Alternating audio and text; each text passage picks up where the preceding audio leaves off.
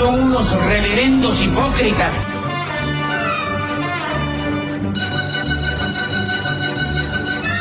¿Por qué no suben a la tribuna a responderme si son tan hombrecitos? Tú te puedes reír, tú puedes decir lo que tú quieras, pero tú mientes.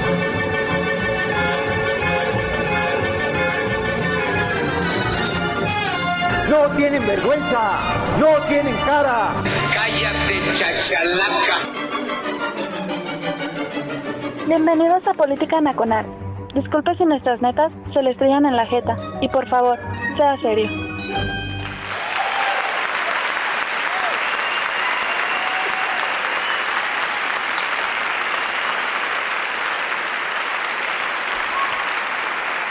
Muchísimas gracias, criaturas.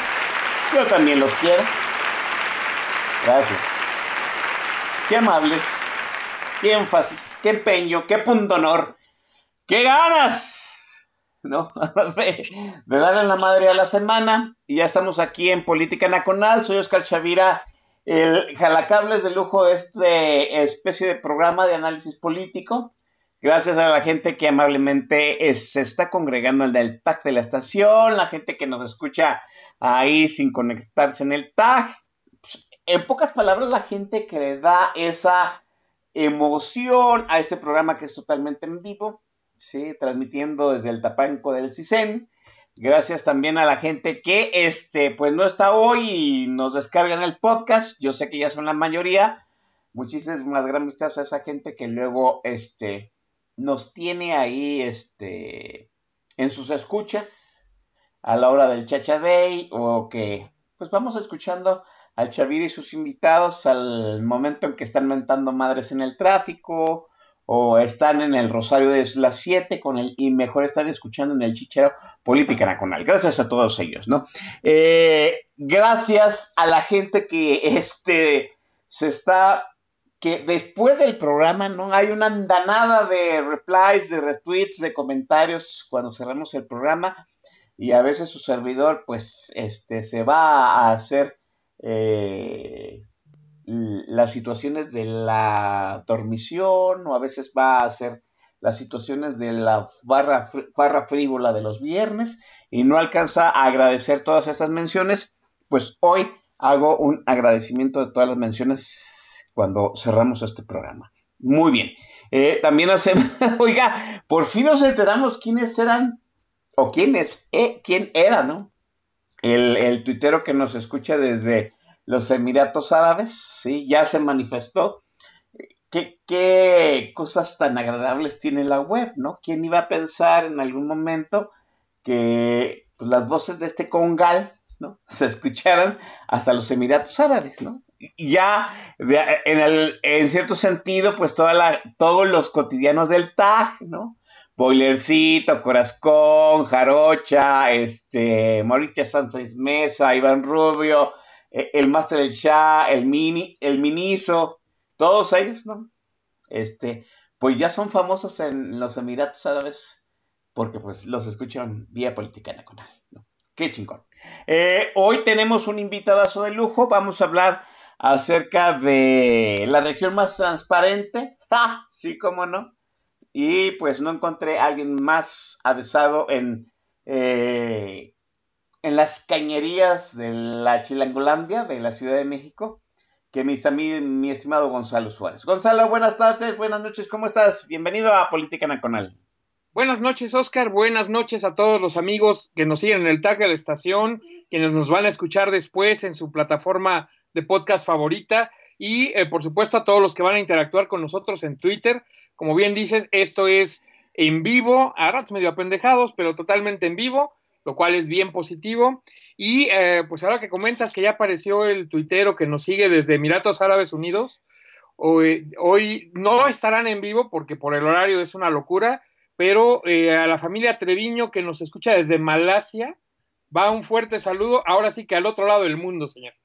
Ah, también es- déjame ponerle una chincheta a Malasia. Aquí, te- aquí eh, desde donde transmitimos hay un mapa mundi y pongo una chincheta cuando se manifiesten de algún lugar que no sea México, por supuesto, o no sea Norteamérica, porque pues es obvio que nos escuchan en los Estados Unidos y en Canadá, ¿no? Y, y, ya, ya estamos viendo pues que este, este congal sí se escucha eh, internacionalmente, ¿eh? nada más para que le anden echando hoja. Eh, bueno, vayamos, entremos en materia porque hay mucho que comentar. Me traje a Gonzalo Suárez a hablar acerca de la relación tóxica que hay entre la Ciudad de México, la población que habita la región más transparente del mundo, y el grupo político que ha mm, gobernado la, la, ciudad, pues desde hace ya casi 30 años, ¿no? desde que Cuauhtémoc Cárdenas Solórzano, ¿no? perdón, ganara las primeras elecciones libres para escoger pues, al jefe de gobierno. Yo sé que en algún momento la gente que, vive en la Ciudad de México me dirá, no, pues es que la gente de Cuauhtémoc Cárdenas no es la misma que está ahorita. Muy probablemente no. Eso es lo que vamos a, a definir, ¿no? Porque para la gente que no somos de Chilangolandia City, para los provincianos, ¿no? Como su servidor, yo 100% tapatío, vivo en la, en la zona conurbada de Guadalajara, pues sí me parece muy, muy, este, ¿cómo decir? Muy inexplicable el hecho de cómo los chilangos han aguantado esta, eh, esta mafia política por tantos años, ¿no? Eh, estamos hablando de que en el momento en que empezaron a ver la transición, en que empezó a permear la transición y se resquebrajó el carro completo del PRI, e, es curioso cómo cada región del país optó por una, este, eh, por una, una corriente política diferente, ¿no? debo decirlo así, ¿no? Cuando el norte rompió la, eh, se rompió pues esa hegemonía priista que tenía sobre las gobernaturas, sobre las presidencias municipales de las ciudades más importantes del país, pues el norte, el, vacío, el Bajío y el occidente optamos por probar a Acción Nacional, ¿no? Y la Ciudad de México se decantó por probar en aquellos tiempos al Partido de la Revolución Democrática eh, con Cuauhtémoc Cárdenas, que era pues su líder este, político, líder moral, y lo eligió como jefe de gobierno. Es, de eso hace ya, pues tú que andabas todavía en la escuela, ¿no? En la prepa, Gonzalo. No, para el 97, que es cuando eh, asume el poder Cuauhtémoc Cárdenas, ya estábamos eh, sacando cuentas, señor, en la maestría. Oh. sí, estamos viejillos, joven. sí, sí, eh, creo que así ya, ya pintan años. Y somos ¿Cómo, ¿cómo, ¿Cómo opta la Ciudad de México por el PRD? Bueno, este, aquí hay que irnos eh, al contexto todavía más atrás, antes del PRD, antes de todo esto.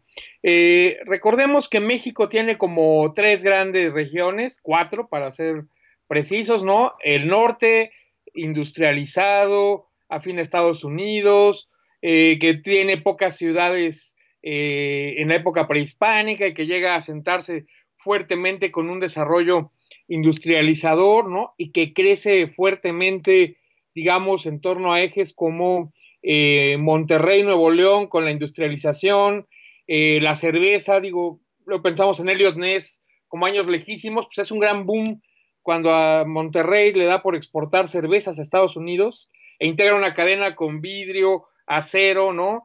Vitro, eh, AMSA, y hace fundadora de Monterrey, y hacen toda esta cadena industrial, un norte industrial más cercano a Estados Unidos, que tiene un desarrollo, digamos, ciudades como Torreón, que acaba de cumplir 100 años y es una potencia industrial en el norte, ¿no? Eh, luego hay una fuerte región en torno a lo que sería este corredor entre el Pacífico y el Golfo, a la altura de entre Acapulco y Veracruz, ¿no? Digamos de Manzanillo en Colima, la parte de Jalisco, Michoacán en un lado, este, la parte norte de Veracruz en el otro, transversal en el eje, que nos da una segunda eh, corriente de identidad nacional, tal vez la más clásica cuando la gente piensa en México, fuera de México, y piensa pueblitos en montañas, de paredes blancas y techos rojos, pues es la parte equivalente a Michoacán, aparte de Jalisco, ¿no? Es esta, esta visión tradicional como del México normal, no el del desierto del norte, esta zona como montañosa, y luego el sur selvático de eh, Oaxaca, Guerrero, eh, Tabasco y la península de Yucatán. Y en medio tenemos esta anomalía que es la Ciudad de México, ¿no? Un valle montañoso a más de 2.400 metros de altura, ¿no? Eh, a la altura, a las longitudes donde en el resto del mundo hay desiertos, pues aquí vivimos un clima de montaña que permitió en su momento crear unos grandes lagos y por supuesto que permitió el asentamiento de personas alrededor de los lagos. ¿Qué sucede cuando llegan los españoles y acaban con los aztecas que pudieron desarrollar una ciudad por su gran tecnología hidrológica? Es decir, crean las chinampas, lo que vemos hoy como atractivo turístico en Xochimilco. Literalmente tomas el fondo del lago, lo haces unas balsas flotantes, puedes cultivar ahí como si fuera hidroponía y eso te da en un pequeño terreno una gran eh, posibilidad de generar alimentos para una población que en su momento llega a ser una de las más grandes del mundo. Se estima que eh, Teotihuacán, cercano aquí a la capital, tuvo en su momento de apogeo un millón de habitantes y que la gran Tenochtitlan, a pesar de ser una ciudad en un lago, igual llega a alrededor de 800 mil habitantes en su momento de esplendor entre la ciudad y sus zonas conurbadas. Pensemos que en esos momentos ciudades como Londres tienen alrededor de 250 mil habitantes, ¿no? O sea, la tercera parte de lo que era entonces la gran Tenochtitlan. Pero llegan los españoles, conquistan a los aztecas, nos ponen aquí eh, la capital de su imperio, primero en el barrio de Coyoacán, porque pues el centro estaba desolado, devastado, con enfermedades, con unas cosas ahí terribles. Entonces en el borde del lago, en Coyoacán, pone eh, Hernán Cortés su primera casa, hoy sigue siendo en el centro de Coyoacán el edificio de la alcaldía del mismo nombre y tiene enfrente un templo hermoso y es un gran paseo dominical para los capitalinos, pero se pone aquí la capital y entonces va a desarrollar una cultura muy curiosa porque eh, va a acumular parte de la riqueza del país en tanto sede del gobierno central, más adelante como parte de las eh, eh, corporaciones más importantes del país y genera este fenómeno de acumular mucha riqueza y de que haya gente que piense que si pasa en la Ciudad de México, pasa en el país entero. Nada más para darnos una idea, cuando en 1821 Agustín de Iturbide le da por proclamarse emperador y va de su casa a la iglesia de la profesa, es una manifestación de no más de tres manzanas de largo, la que lo proclama emperador de todo el país, ¿no? Algo simbólico, y que comentamos por ahí en, mi novela El Tesoro de Cuauhtémoc, pues que el hecho de que el escudo de la fundación azteca de esta ciudad sea el símbolo del país 700 años después de que supuestamente ocurrió ese hecho, ¿no? Así el, el centrismo eh, que ha tenido México, buena parte de los pleitos del siglo XIX eran si somos federalistas o centralistas, pero pocas veces se sacó la capital de la ciudad.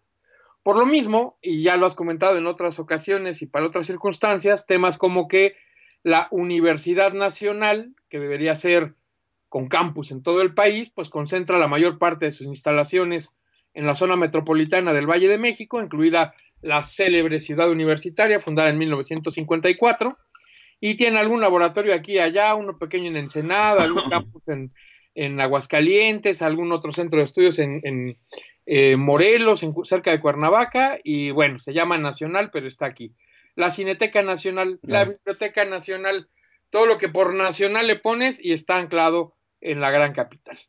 Intentos de diversificación, de vámonos a extrapolar, vámonos a salir, pues exitoso, digamos, el llevar el INEGI a Aguascalientes tras el temblor de 1985, pero la ayuda, pues que es un ente autónomo con una capacidad técnica que tenía relativamente pocos eh, colaboradores, así que era relativamente fácil reubicarlo y funcionó bien. Una de las grandes ideas de López Obrador era vamos a descentralizar el poder federal, mandémoslo a, eh, digamos, cultura a Tlaxcala y las aduanas a Tijuana y mandemos la Marina a Veracruz y Pemex a Tabasco y pues sí, en el papel pinta bien que cada entidad tuviera una oficina importante la sede de un secretario de Estado, pero se le olvida que buena parte de los funcionamientos de la alta burocracia requieren tratos, contratos y relaciones documentales, es decir, papeles firmados de aquí para allá, y que nada mejor que tenerlos relativamente cerca para que puedan medio funcionar. Bueno, esto genera una gran concentración de riqueza, por un lado, y de capital humano, por otro. Es decir, la Ciudad de México tiende a ser una gran concentración tanto de mercado como de poder político. ¿Y esto a qué nos lleva? Absurdos como que un transporte con más de 220 kilómetros subterráneo, eficiente, capaz, pero que requieren inversiones millonarias para la operación y el mantenimiento, cueste apenas 5 o 6 pesos, hablando del metro o del metrobús, ¿no? En, en, sus respectivos casos, por un recorrido que te permite abarcar la ciudad completa, moverte, cambiar de línea sin mayor costo, que en otros países te piden según las horas pico, según el número de estaciones, según el número de transbordos, la tarifa cambia. Aquí es una tarifa universal plana de 5 pesitos. Díganme si vale la pena pagar 12, 15, 20 pesos por un transporte malo eh, de pocas eh, distancias como los que tenemos en muchas ciudades de la República. Ah, bueno, pues los capitalinos gozan de un metro que debería costar entre 15 y 18 pesos el pasaje a solo 5 pesitos, ¿no? Entonces una red que se supone es idéntica a la que tenemos en Francia o la que se ha podido ver en Santiago de Chile.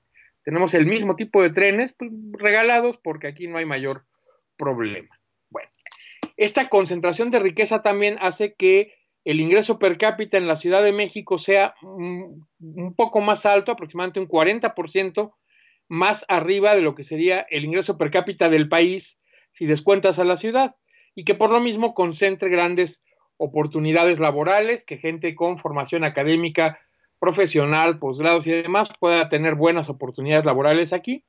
Afortunadamente en ese rubro ha habido expansiones importantes, pensemos en Guadalajara, ¿no? Este corredor que le llamaban el Silicon Valley mexicano, de empresas de alta tecnología, en Monterrey, eh, las industrias eh, metalmecánicas, eh, de fabricación, en toda la franja norte, después del Tratado de Libre Comercio, en Querétaro, el importante hub aeroespacial que se está formando, pero de la Ciudad de México hacia el norte. El sur del país relativamente abandonado. Bueno, cuando en 1900 94 eh, se va a elegir presidente, bueno, en realidad desde 1988, elección de Carlos Salinas de Gortari, el PRI enfrenta el mismo dilema que en su momento tuvo Porfirio Díaz.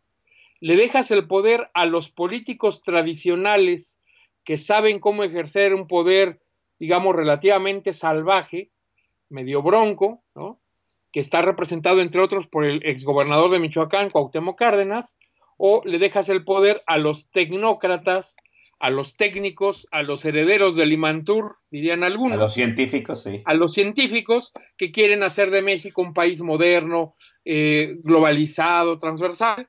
Y en ese debate, donde por cierto aparece tu muy querido y nunca bien ponderado Manuel Barret, a quien la porra saluda como habitualmente lo hacemos en este programa, oh, ya era uno de los políticos, exgobernador poblano, que quería el poder, y pues se le cae la candidatura, no le llega a él, le llega a eh, Carlos Salinas, el em, eminente tecnócrata, ¿no? Recordemos que ahí teníamos ya el cuarto presidente que no había tenido un puesto de elección popular antes de ser presidente, es decir, Gustavo Díaz Ordaz, con todo y su mala cara y su célebre matanza del 2 de octubre del 68, había sido gobernador. Como él antes, habían sido senadores, diputados, ¿no? Pero Luis Echeverría José López Portillo, Miguel de la Madrid y Carlos Salinas, su primer cargo de elección era presidente de la República. Para darnos la idea. Entonces, eh, Cuauhtémoc Cárdenas y la corriente democrática del PRI, eh, que entre otros cuadros incluía al nunca suficientemente ponderado don Porfirio Muñoz Ledo y a Ifigenia Martínez, entre otros importantes personajes de la izquierda teórica del país, de la corriente nacionalista revolucionaria del PRI, deciden no aceptar el dedazo, lanzarse por la libre, con apoyo del entonces partido del Frente Cardenista de Reconstrucción Nacional, o el partido del ferrocarril que le decían. Así es. De Aguilar Talamantes, logran abanderar eh, una campaña, el Partido Mexicano de los Trabajadores, que traía un izquierdista de tradición, don Eberto Castillo, decide claudicar a su candidatura y apoyar a la de Cuauhtémoc, y Cuauhtémoc Cárdenas se lanza como candidato del movimiento del nacionalismo revolucionario dentro del PRI, ¿no? Los, eh, eh, en contra de los renovadores o los tecnócratas de eh, Carlos Salinas de Gortari. Evidentemente, pierden la elección, pero con dos matices. El primero es que Cuauhtémoc gana la Ciudad de México y gana Michoacán, estado que ya había gobernado. Pero segundo, era la primera vez que se intentaba un conteo rápido, a cargo todavía de la Secretaría de Gobernación de don Manuel Barlet, la porra lo saluda, ¿no? Y ahí el conteo rápido detecta que va ganando Cuauhtémoc y se nos cae el sistema. Ojo, ni el sistema electoral ni el sistema político. Manuel se refería al sistema de conteo rápido de votos, pero con un lenguaje técnico, piensen que en el 88 el Internet era cosa de apenas algunos centros de, investigación avanzados, no sabíamos qué era eso, pues cuando dice se nos cae el sistema, la implicación de que era el sistema político, pues va para adelante, y la creencia de que se ganó con fraude también. Los datos duros nos dicen que en realidad Carlos Salinas sí ganó la elección limpiamente, pero con menos del 50% del voto. Así que el cuchareo, que también lo hubo, no fue para darle la presidencia, fue para darle una mayoría absoluta en los votos y que llegara con casi el 51%. Por eso en su toma de posesión, más bien en su aceptación de victoria, dice, se acabó el sistema del partido políticamente único, ¿no? Refiriéndose a que iban a tener que abrir el juego. Bueno, el PMT le cede el registro al Partido de la Revolución Democrática y que se pueda constituir rápidamente sin tener que hacer asambleas y demás. Se acusa un fraude, curiosamente, ahora que hablamos de estas alianzas contra Natura, pues bueno, doña Rosario Ibarra de Piedra, la madre de la actual directora de la Comisión Nacional de Derechos Humanos, postulada por el PT y primera mujer que compite por la presidencia, que no nos vengan a contar que todo es nuevo para el 24, ¿verdad? Así es, sí. El panista Manuel Cloutier, que le ganó la elección de la candidatura a los panistas tradicionales, siendo uno de los empresarios norteños, que bárbaros del norte, que les decían que le ganó la elección a la mala a los panistas al interior, pero que era el candidato del PAN, y Cuauhtémoc Cárdenas, el candidato de la izquierda, los tres salen a denunciar fraude y a decir que el conteo era incorrecto, que no había ganado eh, Carlos Salinas. Entonces, esta alianza de izquierdas y derechas no arrancó ayer para tirar a peje, arrancó en el 88 para pelearse con el supuesto fraude del PRI. Ahora, a Manuel eh, Cloutier, que hubiera sido un posiblemente un buen presidente con su experiencia empresarial y su visión modernizadora, se le atraviesa un camión y lo mata en una carretera, este, si no me equivoco, en el norte del país, y deja descabezada a esa corriente panista radical, y como bien comentabas en tu programa anterior con Dombix, pues deciden moderarse un poco para la elección del 94, al grado que después de la muerte de Colosio, que se veía que el jefe Diego, entonces candidato del PAN tradicional, no del PAN bárbaro del norte, ¿verdad? Abogado de Querétaro, de rancio, abolengo, barba larga y con un aire de conquistador español que no podía con él, bueno, estuvo a punto de ganar la elección y decide retirarse para preparar su debate económico en contra de Cedillo, a quien le concedía eh, eh, un amplio conocimiento como economista. Dijo, no, para que no me gane me voy a ir a estudiar y desapareció dos semanas de la campaña, ya a punto de cierre cuando tenía el poder al alcance, ¿no? Eh, por el lado de la izquierda habían vuelto a postular a Cuauhtémoc Cárdenas, que en otro tema que ya has mencionado también aquí en el programa y que hay que recordar, el gran beneficio que tenía era un apellido de abolengo, recordado por los mexicanos, del último gran presidente de la época revolucionaria, Lázaro Cárdenas del Río, que de hecho es el que crea el conjunto habitacional de Los Pinos, a partir de un ranchito que estaba ahí atrás del castillo de Chapultepec. Es Rancho La Hormiga, sí. Que en Los Pinos, para que no nos vengan a decir que eran privilegios de FIFI, lo plantea un presidente de izquierdas, Dicen que Cuauhtémoc abandonó sus canicas siendo niño ahí y que por eso la obsesión de regresar a vivir a Los Pinos. Pues lo vuelves a postular en el 94 y vuelve a perder. Ahí lo notable de su campaña es que por primera vez lo vimos sonreír. Cuando en un estadio de fútbol al que asiste, eh, Ernesto eh, Cedillo, entonces candidato del PRI, pide que le den un sidral en vez de una cerveza. Cierto. Cuauhtémoc le encara en el debate diciendo, eso es lo que le quiere dar a los mexicanos, sidral por cerveza, cerveza por sidral. Y se le sale una carcajada en pleno debate, único momento en que se refleja que él es un hombre eh, simpático y de bonomía. Que, que, que, tiene este su lado gracioso. Sí, carismático, podrías decirlo. Porque él en realidad tenía la fama y de hecho era el mote con el que se le conocía en las izquierdas de la esfinge. Porque él llegaba serio, adusto y su mera presencia imponía silencio y respeto. Porque aquellos que habían conocido al padre y era muy parecido a su papá, se sentían en la presencia de el general, así con mayúsculas, se callaban y esperaban ver aparecer el espíritu del padre encarnado en el hijo, no ocurría, pero bueno, lo esperaban, ¿no? Y quienes lo conocían más acá también pensaban que iba a ser el gran líder que abriría el país a la democracia no priista. Pues bueno, en su momento se le plantea tomar por asalto el Palacio Nacional y Cuauhtémoc dice no. Nos habrán robado la elección, tendremos que probarlo en tribunales, pero no vamos a ser responsables de un baño de sangre. Y para a sus huestes que quieren hacer algo más ante el anuncio de la derrota, según ellos, falsificada, y los logra detener antes de que tomen Palacio Nacional. ¿No? Ese es el tamaño histórico de la izquierda encabezada por Cuauhtémoc.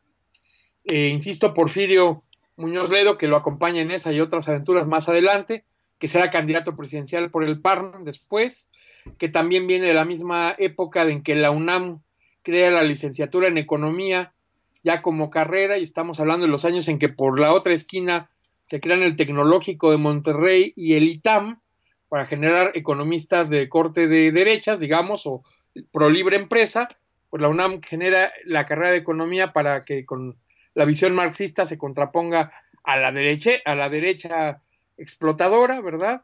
Pero son las generaciones de Porfirio Muñoz Ledo, de Ifigenia Martínez, que son los primeros destacados exponentes de esta carrera a nivel político nacional. Recordemos, don Porfirio Muñoz Ledo es eh, hasta ese momento el secretario de Estado más joven cuando lo nombran eh, con Luis Echeverría secretario del Trabajo. Así es. Y se mantiene vigente los siguientes 60 años. Entonces, no menor, ¿eh? Por eso la izquierda en la Ciudad de México tenía ascendente. Un Cuauhtémoc que se había negado a dar un golpe de Estado o incluso a desarrollar un acto violento, aunque fuera justificado, y un Porfirio Muñoz Ledo de larga trayectoria y que también venía de esta corriente priista. Por eso, sí. déjame, déjame decirlo así, ¿no? Hay, hay una situación muy curiosa que yo no he visto, eh, por ejemplo, en, en eh, al menos no aquí en Jalisco, que es lo que yo reconozco, ¿no? El hecho de que Cuauhtémoc Cárdenas, en cierto sentido, era una sirena que cantaba hacia arriba y hacia abajo, ¿no? Y, a mí me parece que en la encarnación de, de esa sirena, de ese Tlatuani que les habla desde el altiplano, pues Cuauhtémoc Cárdenas eh, era muy popular entre la gente, como tú bien lo dijiste, este, gracias en cierto sentido pues, a su apellido, este, arrastraba de alguna forma cierta predilección popular que después se hizo más grande, por supuesto, porque este, pues había que ganar, que estar en contra, eh, es que había que estar en contra del PRI. Y si no era un empresario, si no era de fuera, pues tenía que ser alguien de dentro y tenía que ser Cárdenas. Y Cárdenas también le hablaba a una, este, mm, ¿cómo decirlo? Pues a una élite intelectual. Yo, yo recuerdo mucho leer el proceso en aquellos tiempos, ¿no? Y Cárdenas, pues era esa sirena que lo mismo encantaba a las clases populares, quién sabe por qué, porque el hombre no tenía mucho carisma, y encantaba a los intelectuales. E, esa amalgama, de alguna otra forma, es la que este, forma el ascendente del Tlatuán en la Ciudad de México. ¿Cómo ves tú esto, Gonzalo?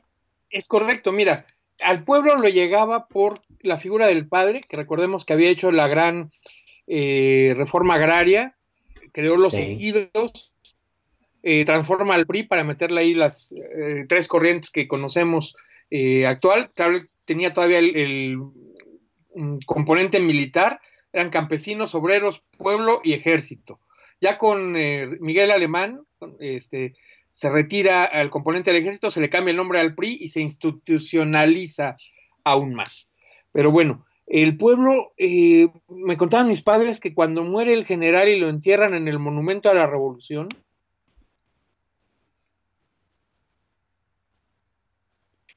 eh, que ellos vivían eh, por ahí en, ese, en, ese, en esa circunstancia, casi cinco horas de procesión de campesinos para ir a ver eh, o estar ahí en el momento del, sepelio del general. ¿no? Este, toda la zona cerrada por horas y horas de gente queriéndolo ver con un recogimiento y un silencio que me cuentan ellos no han vuelto a ver en ningún otro momento. Entonces la presencia era realmente popular, por como dices, sí era un hombre intelectual, rodeado de intelectuales de izquierda de buen nivel, insisto, destacando a Ifigenia Martínez, que recientemente recibió la medalla Belisario Domínguez incluso con el aval de derechas y de PAN y ciudadanos. O sea, se le reconoce su gran aporte teórico al desarrollo de las instituciones de México y eh, pues por eso permeaba bien arriba y abajo.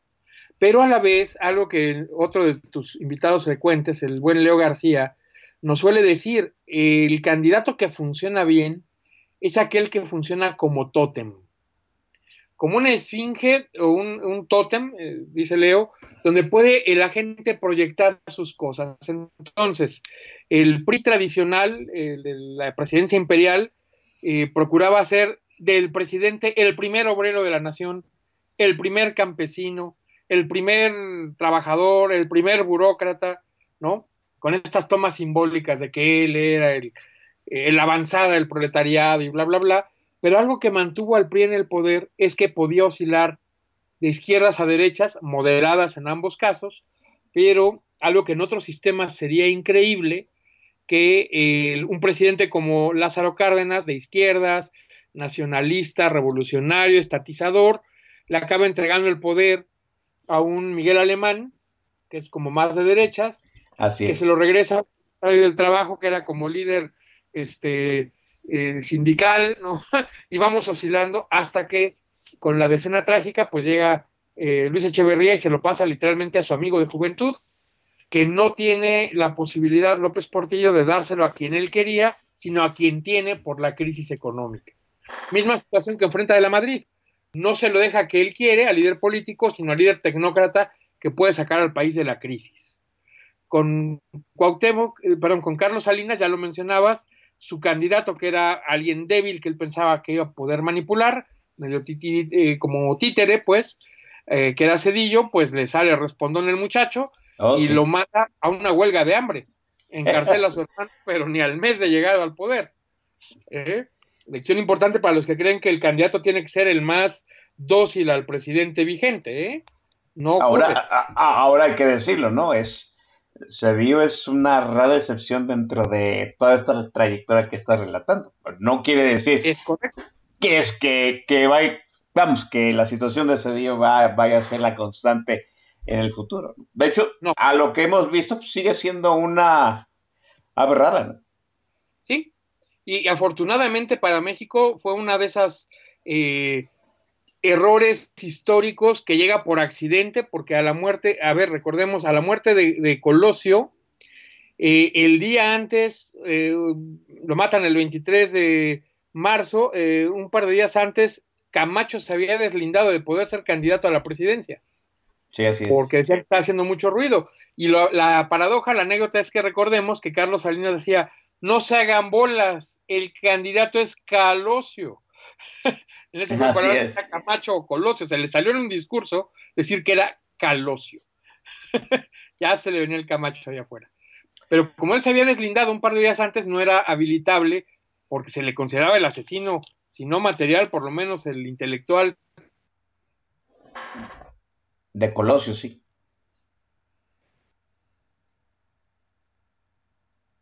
Creo que hemos perdido tu micrófono. la constitución para que ah. Pedro Aspe pueda ser candidato y ahí sí dijeron, no, espérenme, no se puede tanto, ¿no? Este, vámonos para atrásito, este, busquemos opciones.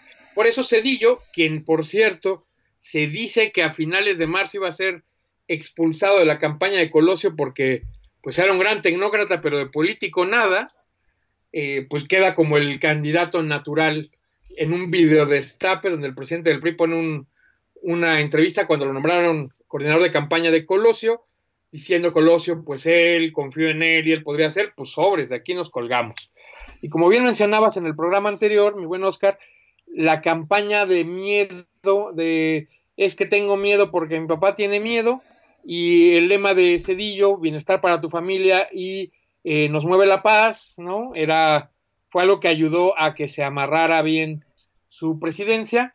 De todos modos llega endeble, la crisis económica lo sacude y algo que no hay que olvidar, él era estudiante en el 68, fue apaleado por los granaderos en una de las marchas, está por ahí la célebre foto que luego, si no me equivoco, Maguizo Cartón, donde le están pegando al cedillo joven y dice, ¿por qué me pegan si yo no hice nada? Y el ganador le responde, no es por lo que hiciste, es por lo que vas a hacer. Por lo que vas a hacer, sí, así es. Un gran cartón, bueno. Pues Cedillo es demócrata, de veras, y llega sin que el partido lo quiera. Llega por default, por eso logra desacralizar eh, la presidencia en temas simbólicos, si quieres, pero importantes. Por ejemplo, que se acaba el besamanos cada que el presidente se va de viaje. Cuando Salinas salía, todo el gabinete tenía que ir al hangar presidencial a despedirlo.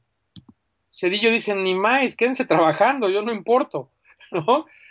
Y vaya, empieza a eliminar esa sensación de que el presidente es el sumo sacerdote del poder civil y que oficia en las misas de, en honor a la patria, no a, la deidad, ¿no?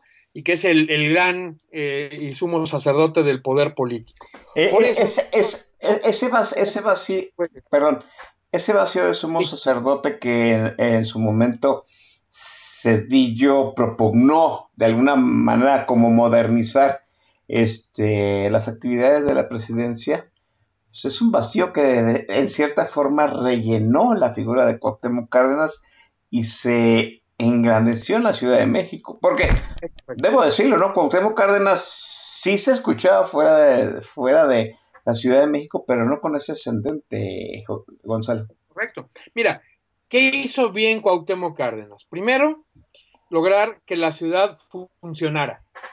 No perder la ciudad, que era un posible riesgo. Curiosamente, la Federación de Sindicatos de Trabajadores de la Ciudad de México se pinta de amarillo, o más bien se muestra en ese momento verdaderamente institucional, que dicen, güey, yo no sirvo al PRI, yo sirvo al jefe de gobierno del partido que venga. Mientras no toquen nuestras prestaciones y no despida gente, cuentan con nosotros. Y entonces esta estructura territorial burocrática que podría haber saboteado al jefe de gobierno, se alía con él, lo deja trabajar. Grandes logros, pues en realidad tuvo pocos, tal vez el más importante por la manera simbólica en que lo hizo, cuando eh, de visita a la entonces cárcel de mujeres de Santa Marta, Catitla, la población eh, le detiene ahí en, el, en el, la entrada del recinto y le dicen, cárcel no, prepa sí. Entonces se le prende el foco, moviliza, cierra la instalación carcelaria, la habilita como prepa, la primera preparatoria independiente del sistema federal que hubo en la Ciudad de México en tiempos modernos, la eh, famosa prepa sí de Santa Marta, que luego va a dar pie a un programa de becas muy importante que va a ser el primero que hoy se vuelve a nivel nacional Jóvenes Construyendo el Futuro, pero que arranca de esa cárcel vuelta preparatoria, que luego va a dar pie a lo que es el IEMS, Instituto de Educación Media Superior de la ciudad, con más de 10 planteles en zonas pobres de la ciudad, sin examen de admisión, pero procurando preparar a un buen nivel a los chavos, a diferencia de otros intentos más para acá, ¿verdad? Y, lo que después va a ser la UACM, la Universidad Autónoma de la Ciudad de México, esa idea de Andrés Manuel, igual de sin exámenes, sin calificaciones y sin problemas para que los chavos puedan estudiar. Y bueno, pues nos ha dejado muy pocos graduados después de tantos años y millones de pesos dedicados a su funcionamiento. Pero bueno, esa eh, es lo importante de Cuauhtémoc. Tú, tú dices este que, que no tuvo grandes logros en la Ciudad de México. Yo lo, yo yo lo veo desde Jalisco de esta forma. Ya que no se le cayera la ciudad, a mí me parece que Ah, era todo un logro, ¿no? O sea, de- viéndolo desde el punto de vista, este, en las circunstancias en que, en que se dio, debo decirlo aquí para el auditorio que no lo recuerde, pues todos en, en algún momento tuvimos, este, la duda, ¿no? Si acaso la oposición sabría manejar, administrar y mantener el, el orden en las grandes ciudades, ¿no? Es Recuerdo-. ¿Por qué pudo recuerdo- hacer en buena medida, mi buen Oscar? Por tres razones muy puntuales. Primera, porque eh, el gobierno federal le mantenía controlado el gasto, le autorizaban o no el techo de endeudamiento, entonces no pudo gastar de más en lo que no era conveniente, o sea, tenía cierta tutela federal sobre en qué eh, podía gastar y cómo. Segundo, porque el jefe de la policía y el procurador los nombraba el presidente, o sea, la autonomía era relativa, no absoluta, entonces el propio presidente sabía que no podía ahorcar lo demás porque una falla en la policía, una falla en, los sistemas de justicia eran responsabilidad del presidente, no de la ciudad. Y eh, tercero, por las personas concretas. Insisto, Cedillo era más demócrata que muchos otros y más porque llegó de rebote, no buscándola, no le interesaba el poder por el poder, sino cumplir bien el rol que le tocaba. Y Cuauhtémoc, lo mismo, tenía la meta de ser presidente, sí, pero con un enfoque muy distinto al de ahora. No necesito hacer publicidad, necesito hacer buen gobierno. así Y es. ¿sabes dónde pone la estrellita en el pastel? Que cuando él se va a la campaña, deja a eh, Alejandro Encinas a cargo de hacerla, perdón, este, deja a eh, Rosario Robles, no te Chayito, preocupes, sí. Rosario, primera mujer a cargo de un gobierno que hace un gobierno eficiente, eficaz, de avanzada y que es la que legaliza por primera vez el aborto en el país, para condiciones muy estrictas, pero sí hace una avanzada en esa bandera feminista como no se volvió a ver hasta el gobierno de Marcelo. Ya contaremos más de eso. Sí, de- déjame dejar la charla aquí, porque es importante esta situación, ¿no? La, la- situación de cómo, obviamente, hay una figura ascendente, hay un espacio, eh, en eh, hay un espacio, hay un vacío político que se hace por las por el talante de Ernesto Cedillo, por el talante que le quiso dar a la presidencia, como Cuauhtémoc Cárdenas es una figura ascendente dentro del eh, el núcleo político de- federal del país, como hay una corresponsabilidad en el gobierno de la Ciudad de México que yo creo que tanto Cuauhtémoc Cárdenas como Ernesto Cedillo entendieron de alguna forma que si, la, si no querían incendiar la ciudad había que administrarla bien en ambas partes y el hecho, a mí me parece sobre todo el hecho de que Cuauhtémoc Cárdenas y su equipo hicieran funcionar la ciudad, cosa que no es sencilla, déjeme decirlo, ¿no? Fueron O sea, muy eh, es correcto. sí, Con su experiencia política y, y habilidad técnica. Y sí, como Sí. dices, el gran logro que no se cayera ya era bastante en la situación tan adversa en que estaba. Y, y déjame decirlo así, ¿no? O sea, e- e- el cambio paradigmático que supuso pasar de Cárdenas a Chayo, a Rosario Robles. Rosario Robles, o sea, es la antítesis de Cuauhtémoc Cárdenas. Es igual de eficiente, pero en una mujer pundonorosa, en una mujer que agradaba verla en, en los micrófonos, ¿no? Salía y te convencía y te caía bien. Hay Sí. que decirlo, Chayo Robles, ¿no? Sí, por su experiencia docente y sindicalista. Ella viene de la huelga del UNAM del 86, ¿no? Es donde empieza a destacar ella por ahí. Entonces, entonces nos dimos cuenta de que sí, la, la oposición sí podía gobernar la Ciudad de México y hasta con una cara mal. Cosa que en aquellos tiempos no era cosa menor. Déjenme dejar la charla aquí. Vamos a la primera intervención musical de Gonzalo Suárez aquí en Política Nacional. Prepare ya su vaso para el refil. Gonzalo. Vámonos muy rápido. Eh, como el tema es la Ciudad de México y de los temas de la ciudad, lo más candente ahorita es el metro, escogimos algunas rolas eh, que se refieren bien a la ciudad y peculiarmente a nuestro sistema de transporte colectivo. La primera data igual de más o menos del año 69, cuando está inaugurando y cuando uno de los cronistas más deliciosos que ha tenido este país en lo musical se sube por primera vez al metro y nos deja este bonito testimonio de mi viaje en metro con, como no, don Chava Flores. Venga, maestro, suéltala.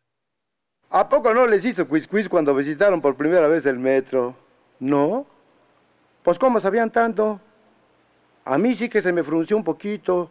Yo me dije, esto de perdida va a dar toques, como de que no. ¿Y qué tal si se chamusca uno, eh? ¿Qué tal si se sale del hoyo y choca con un chorrito de Tacubaya? ¿O se le cae el techo encima, a ver? ¿Y qué tal si llueve y se aniega todito y morimos ahogados como los que se ahogan en el periférico, eh? Ah, ¿verdad? Ahora sí, línguile, línguile, porque todo salió correcto. Pero ¿y si no? Ah...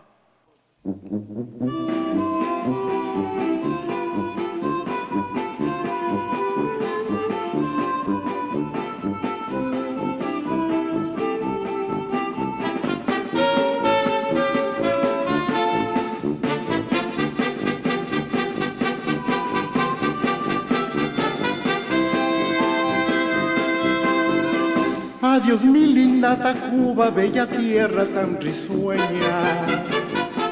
Ya me voy de tu legaria, tu marina, tu pensil. Ya me voy, me lleve el metro por un peso hasta Tasqueña. Si en dos horas no regreso, guárdame una tumba aquí. Al bajar a los andenes escuché esta cantaleta al mirar llegar los trenes no se aviente para entrar. Si en 17 segundos no ha podido ni se meta, ni se baje la banqueta que se puede rostizar.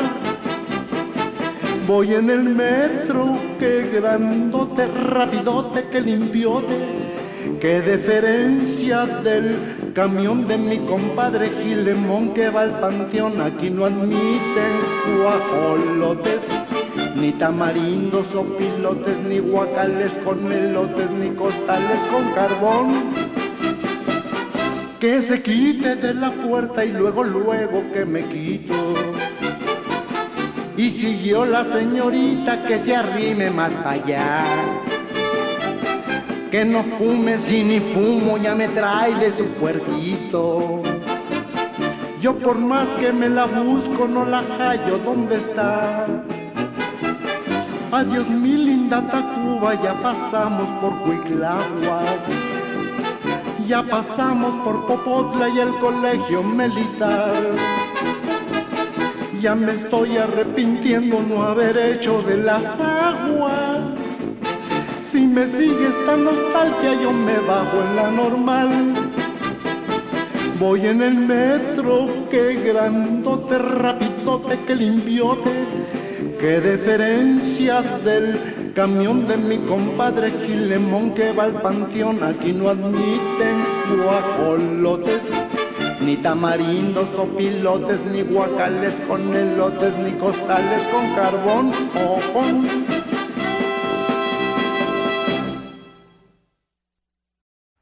Bien, estamos aquí de vuelta en Política Nacional. A ver, mientras déjeme darle vuelta aquí a la gente que está en el tag de la estación. Está Guzmán 4, Boilercito, el Coronel Chorizo, Iván Rubio 30, Jarocho 76, Andrés Reyes Santorolimio, el perdido de la web, Latoso Bebé, está el chamaco Latoso Bebé, Mauricio Sánchez Mesia, Publio Fifilia, este, y acá reportándose desde Twitter, el camarada Corazcón, Ana Paradela, el alcalde de la Friendzone, Eduardo Villasana y el señor Azoguilla Oiga, antes de este de pasar a otros asuntos, déjenme mandar este las buenas vibras desde Política Nacional al estimadísimo Polo, que su muchacho va por la última operación después de pues una larga sucesión de intervenciones quirúrgicas para este, primero removerle una este, infección y luego pues parte de su, de su de tejido óseo, de tejido este, muscular, ¿sí? Y ahora tal, tal parece que ya es la última intervención antes de que lo den de alta y por fin retorne a su hogar. Pues toda la buena vibra, esperemos que salga bien la intervención ahí con el estimadísimo Polo en el norte del país. El seguro, que el seguro médico que tenían se les echó para atrás. Bueno, arroba Polo CDMX es donde ustedes pueden acceder ahí al link si quieren auxiliar a mi estimadísimo Polo para este, solventar los gastos de la intervención de su hijo. Déjenme retomar la, eh, este, la comunicación con Gonzalo. Bueno, bueno. Aquí estamos. Aquí estamos de nuevo. Este, estábamos hablando acerca de cómo llegó Cuauhtémoc Cárdenas, cómo incubó dentro de esa primera administración, este, pues una, ¿cómo, cómo se dirá? No? Una camada de colaboradores, de los cuales supimos que sí, de alguna u otra forma se enseñaron a manejar una megalópolis del tamaño de la Ciudad de México. Luego supimos que pues Cuauhtémoc Cárdenas no, vamos, era sustituible, por supuesto, porque llegó Rosario Robles. En algún momento habría que hablar más sobre Rosario Robles porque de verdad creo que el hecho de que la izquierda se inconara en la Ciudad de México parte mucho precisamente de que Chayo Robles sucediera la gran figura, a la esfinge, al tótem de Cuauhtémoc Cárdenas y le diera otra cara a la ciudad. Porque verdaderamente Rosario Robles fue pues, una bocanada de aire fresca, no en medio, no nada más en la Ciudad de México, ¿no? En medio de todos los actores políticos que de alguna u otra forma, pues tenían cara visible en esos tiempos. Rosario Robles era, eh, no sé, como en medio del desierto de pues, esta, estos grandes caras este, masculinas, pues una cara amable femenina, siendo la primera mujer que llevaba los destinos de una megalópolis, no nada más en el país, sino en el mundo, ¿no? ¿Qué sucedió después, Gonzalo? Es, a mí me parece muy interesante qué sucedió después, porque viene entonces la jefatura de gobierno de López Obrador.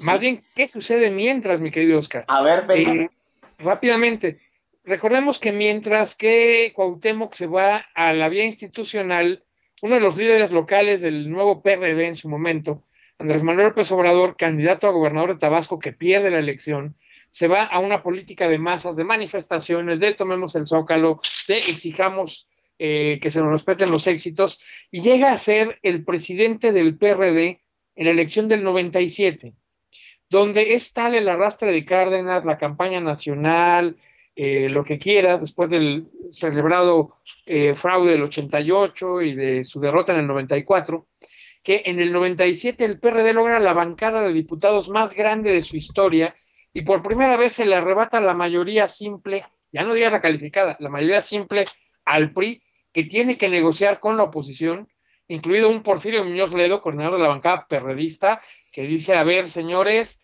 aquí el poder se rola, ¿eh?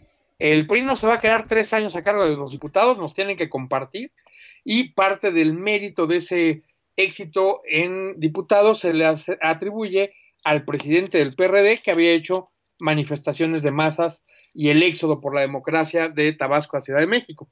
Sin embargo, él no era elegible, no tenía los años de residencia en la ciudad que se requería, logra obtener una, digamos, perdón del requisito legal por parte de una impugnación que el presidente Cedillo ayuda a resolver a su favor, que por cierto lo impugnó un tal Pablo Gómez al interior del propio movimiento.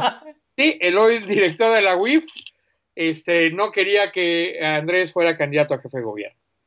de hecho, déjame, ponerlo desde esta perspectiva, que bueno que tú eres de la Ciudad de México y lo, lo entiendes mejor ese punch que le faltaba a Cárdenas lo tenía el ese, ese, traslado de, liderazgo, sobre todo en la Ciudad de México, es precisamente por esa situación. No del todo, mira, hay que recordar que esa gran bancada periodista del 97, que llega mucha gente que hicieron candidata así como de, nah, pues mira, nomás testimonial porque vamos a perder y ganan, está entre otros eh, personajes por ahí Bernardo Batis, que después va a ser el procurador con López Obrador, que curiosamente es una de las pocas personas a quien eh, Andrés se refiere por su grado académico, le dice maestro, porque él tuvo la difícil tarea de que la bancada del 97 se profesionalizara, no tuviéramos eh, salvajes en las curules, sino que pudieran hacer buen trabajo legislativo, los capacita, él ya había sido coordinador de la bancada del PAN anteriormente, ya había sido diputado tres veces, entonces logra pasar parte de su expertise, modernizar la bancada perredista y ha sido, a mi juicio, una de las mejores legislaturas que ha tenido la izquierda en el país, esa del 97 al 2000, en parte por la formación de los panistas que se van del PAN porque no quieren al jefe Diego y a los bárbaros del norte de, Vicente Fox, ¿no? Estos a su vez le roban la candidatura presidencial al PAN tradicional y va eh, Vicente Fox candidato a presidente, ya había, eh, había sido dos veces candidato a gobernador en Guanajuato, una la pierde por fraude, la segunda se las gana bien y de buenas. Eh, Cedillo eh, ve que es una buena opción entregar el poder al PAN en lo federal, al PRD en lo local, y qué mejor si es una figura que tiene cierto arraigo popular, como era el caso de Andrés Manuel, que sin embargo, por poco le gana el candidato panista una semana más de campaña y la pierde, ¿eh? Por sus errores de campaña. Eh, el, candidato panista era Santiago Krill, ¿no? Acá es como un, eh, hay ciclos que se repiten y se mantienen. Hay quien dice que si Krill va de candidato a la presidencia y la gana a la oposición, eh, Andrés, que le ganó la elección al gobierno, le va a tener que dar la banda presidencial. eso, eso, eso ni tú ni yo lo vamos a ver. Esperemos, señor, pero bueno. Eh, eh, o sea, podemos hacer una apuesta. Ni tú ni yo vamos a ver a López Obrador entregando la banda a Santiago Krill. Es correcto. Primero, porque no creo que sea Santiago Krill. Segundo, porque dudo mucho que López Obrador, si pierde y reconoce la derrota, vaya a ir a entregar la banda. Lo va, irá, a mandar, irá a mandar la banda, que es diferente. Y tercera, no lo descartes, que con ánimo de ser más como Benito Juárez, le dé por conseguirse una angina de pecho y morirse en palacio. ¿eh? Sí, también. también y pasar la elección. Ya que vea que si ganó por la alegría y si perdió por la tristeza, pero que la angina de pecho no lo deje entregar la banda, no lo descartes. Cedillo, reconoce el triunfo de Fox y el triunfo de López Obrador. Eso es un ah. cambio de inercias. Antes de que el PRI diga que ya perdieron, sale Cedillo a decir, ya ganaron, se acabó, fin de la historia. Vámonos. Y entonces Andrés hace un buen gobierno en la ciudad. ¿Hace un buen gobierno? Sí, sí hizo un buen gobierno en la ciudad. Hay tres cosas que lo permiten que le funcione bien. Uno, ampliar programas sociales, pero con cierta responsabilidad financiera. No se endeuda además, nuevamente porque todavía tiene este techo de control gubernamental que va a desaparecer eh, ya para el gobierno de Marcelo. Marcelo ya va a poder validar su propia deuda. Andrés todavía no, entonces tiene ese, ese agarre. Segundo, porque quería ser presidente, entonces se procuró moderar, ¿no? Y tercero, porque en buena medida le ayuda a hacer este buen gobierno, el, que da conferencias todas las mañanas, a las 7 de la mañana, 6, 7 de la mañana, y fijando la agenda nacional, con una ventaja. Como es líder opositor, puede tirarle al gobierno en todos los errores y no tiene que hablar de sus aciertos locales, que los hay, pero no tiene que presumirlos más que cuando le conviene. Entonces pone a la defensiva Vicente Fox todo el sexenio, algo que es muy cierto, si tú hablas a las 7 de la mañana, pues toda la fuente te quiere, aunque no le des chayote, porque ya acabó la tarea del día. Cualquier cosa que salga la puede agregar, pero ya no está desesperado a las 5 de la tarde que no hay nota. ¿No? Oh, Además, déjame, déjame, déjame hacerte una, esta pregunta porque porque pues yo no lo entiendo viéndolo desde acá. ¿Tú has vivido, tú naciste en la Ciudad de México? Sí. ¿sí? Nació en la Ciudad de México, vives en la Ciudad de México. ¿Tú crees que la gran mayoría de, tus, de tus conciudadanos ve la administración de Cárdenas y del observador como buenas administraciones? Sí, para serte franco, eh, Oscar, no se vieron mal. Había temas muy sensibles, por ejemplo, la seguridad, detalles como que el metro no creció ni un solo centímetro con Andrés Manuel, sí, creció un kilómetro, pero en los túneles, de, en los talleres de Indios Verdes, porque se compraron más trenes, ¿no? Pero no se expandió la red del metro. Eh, y el segundo piso, que fue muy polémico, el segundo piso de San Antonio, una obra que se le había propuesto que fuera de paga, ¿no? para que fuera concesionada y que no se tuviera que usar dinero de la ciudad y que tuvo ahí un manejo medio complicado, eh, de, a tal grado que se mantiene por 25 años reservada la información y que el secretario de Obras le dijo, no sé si has oído eso recientemente, que no iba a haber ni tiempo ni dinero para hacerlo como él lo quería, así que se le pasa a la secretaria del Medio Ambiente, Cierto. el absurdo, que el- la secretaria del Medio Ambiente haga las obras, porque el de Obras dice que así no, y pues ¿quién crees que era la secretaria del Medio Ambiente responsable de construir el capricho del segundo piso? Claudio Sheinbaum. Claudia Sheinbaum. ¿no? Pregunta, pregunta. Este, ¿cómo una ciudad tan, ¿cómo decirlo? Tan acostumbrada a enquistar a uno de los suyos. Cuauhtémoc Cárdenas nació en la Ciudad de México. Tú, tú mismo lo dijiste, nació en Los Pinos, ¿no? Los Pinos, Los. Pinos hizo residencia oficial porque al general Lázaro Cárdenas se le hacía fifí vivir en el palacio. ¿no? Entonces, Es es una correcto. residencia más civil, ¿no? Es correcto. ¿Cómo, co- cómo un personaje venido de la provincia y de una de las provincias más olvidadas del país se enquista en la Ciudad de México? Pues mira, la verdad, mi querido Oscar, es que hemos tenido pocos jefes de gobierno o en su momento regentes nacidos en la Ciudad de México. Digamos, el último que hizo la hazaña que pretende, que pretendió en su momento Andrés Manuel y no lo pudo hacer de inmediato, que era eh, ser jefe de gobierno y llegar a presidente, fue un tal Álvaro Obregón sonorense. Y de ahí para el Real, de los nobles más eh, destacados que puede recordar, que andan por ahí, Rubén Aguirre, nacido en Guanajuato, ¿no? que de hecho fue el gobernador de Guanajuato ahí contra Fox un tiempo, que tenías por acá a Carlos Jan González, uno de los más reconocidos jefes de gobierno de la ciudad, nacido en Atlacomulco, en el Estado de México, ¿no? La verdad es que la Ciudad de México en ese sentido no es eh, etnocéntrica, no le preocupa que sea un local, es una ciudad abierta que recibe a todos con los brazos abiertos y que ha dejado que mucha gente no nacida aquí acceda al poder sin problemas en lo local, ya sea como diputados, como eh, alcaldes ahora, eh, como jefes de gobierno. No hay esa preocupación de que sean o no. En el tema de Andrés Manuel era porque no cumplía el requisito legal y su propio partido, sus propios compañeros de partido lo querían impedir, pues para y llegar ellos, no tanto para evitar que la izquierda ganara, ¿verdad? Hace un buen gobierno. Qué, sí qué- son- qué curioso, eh, permíteme, qué curioso lo que estás diciendo, ¿no? O sea, eh, en la ciudad, en, en los genes de la gente nacida en la Ciudad de México, yo sí, yo pienso que ya viene por default en los genes o en la programación el chilangocentrismo. Sí. Pero no el etnocentrismo, como tú lo dices. Exacto. Es, es hasta, es hasta contradictorio, pero ha funcionado.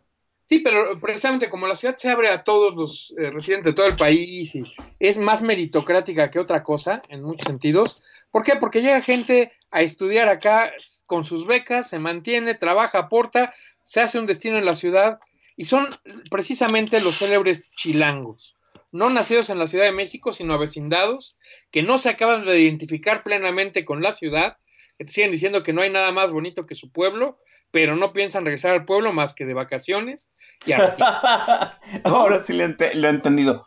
¿Cómo Andrés Manuel López Obrador logra de alguna otra forma rellenar ese, esa, esas bases del Tlatuani de hablar, hablar hacia abajo y hacia arriba? Por- porque yo entiendo, yo entiendo, estoy de acuerdo, ese ascendente de luchador social que tiene López Obrador, que empezó en Tabasco, esta caravana de la libertad y lo que tú quieras, y el, el primer plantón en el Zócalo que le toca lidiar a, a este a, a- a Cedillo y que manda a, se me va el nombre a, mediar, ¿sí? Ajá. Eh, pero hablarle a los intelectuales cómo se cómo, cómo se hace este traslado del Mira, ascendente de Cárdenas hacia. Oscar. Primero, porque el eh, Andrés Manuel, jefe de gobierno, no solo no se pelea con el poder económico, sino se alía con él, al grado que hace un rescate del centro histórico de la mano de un tal eh, eh, Carlos Slim, que se lo patrocina completito y copeteado, ¿no? Que hace un cambio del uso de suelo que le permite desarrollar ciertas partes de la ciudad, lo que hoy llaman gentrificación y que a la gente le espanta, pues tiene un gran impulso bajo Andrés Manuel, ¿no? En particular, genera una modalidad que es que se pueda ya tener edificios de usos múltiples. Tal vez el más sintomático es Reforma 222, primer conjunto que tiene en un mismo edificio centro comercial, vivienda, hotel y oficinas, cosa que no se podía, tenías un edificio de un tema o del otro, bueno, pues con él y un fuerte conglomerado de constructores judíos y de Danjos, la empresa desarrolladora de vivienda, pues logran generar un impulso a que ciertas partes de la ciudad se modernicen, recrea Paseo de la Reforma, le cambia la estructura, este, hace muchas tareas puntuales y eh, genera su primera beca para adultos mayores, que le funciona también, que se la copia Felipe Calderón a nivel federal. Eh, becas para jóvenes, insisto, con lo de prepa sí, sus universidades y la Universidad Autónoma de la Ciudad de México y las preparatorias del IEMS, ¿no? Y a la vez lo que le ayuda es que también la seguridad siga a cargo de Vicente Fox, que si bien trae ese ánimo de colaborar, por ejemplo, le avala a, Marcelo Ebrard como jefe de la policía cuando ocurre un incidente en Tláhuac, en la región del sur eh, de la ciudad, se lo corre y lo habilita de inmediato como secretario de Desarrollo Social, solo para recordar que el presidente no le puede imponer a él lo que quiera. Pero sí, sí podía. La verdad es que sí podía. Y se lo quitó, ¿no? De jefe de la policía, lo habilita como secretario de Desarrollo y por eso lo hace candidato a jefe de gobierno para incomodar a Fox. De no que lo ibas a correr, güey, pues no puedes. Yo hago lo que yo quiero en mi ciudad y es donde este, logra generar un gran resultado electoral en la ciudad porque pues tiene una gente que viene del PRI de histórico, había sido segundo de Camacho Solís cuando Camacho gobernó la ciudad, había sido también el responsable de llevar la vinculación, no olvidemos eso, de la reconstrucción del terremoto del 85. Manuel Camacho eh, se le encarga a Marcelo Ebrard, que en esos momentos contacta con los líderes de damnificados de la zona de Tepito, eh, René Bejarano y Dolores Padierna. Creo que en este inter podría yo decir este. Mm, López Obrador fue más astuto que Vicente Fox en ese sentido. Políticamente hablando hacia futuro. Políticamente hablando sí, pero no olvidemos dos detalles. Él quería ser presidente y como no tenía los recursos ni la experiencia para hacerlo, lo logra siendo más hábil políticamente, jugando lo más que puede, pero con la pequeña ventaja de los candados institucionales ni la deuda ni la policía las decide solos. La educación, que es el otro gran pendiente a nivel nacional, no la opera la Ciudad de México, es federalizada, entonces no tiene los problemas con los maestros que puedes ver en Veracruz, en Oaxaca, en Michoacán, o todas las carencias que padecen en el resto del país. Y tú sabes, y lo has vivido también en, Guadalajara, que la CENTE puede hacerte o deshacerte cualquier día, pues aquí no es tema del gobierno local, así que eso le, le quita uno de los mayores problemas. A, partir de, a partir de la llegada de López Obrador a la Ciudad de México, desde acá sentimos desplazados de alguna u otra forma el, grupo de Cuauhtémoc Cárdenas. ¿Fue desplazamiento fue apropiación, Gonzalo?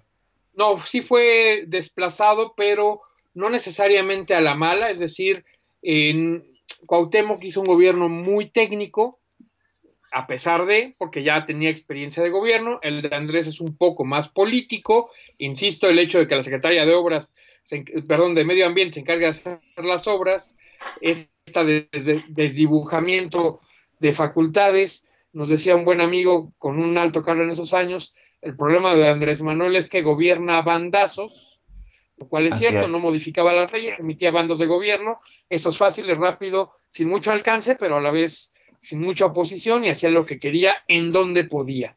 Y su ventaja, insisto, es que el manejo mediático como oposición le daba una fuerte presencia y hacía parecer que él le marcaba el tambor al paso del gobierno federal, porque tenían que salir a contestarle, no a proponer.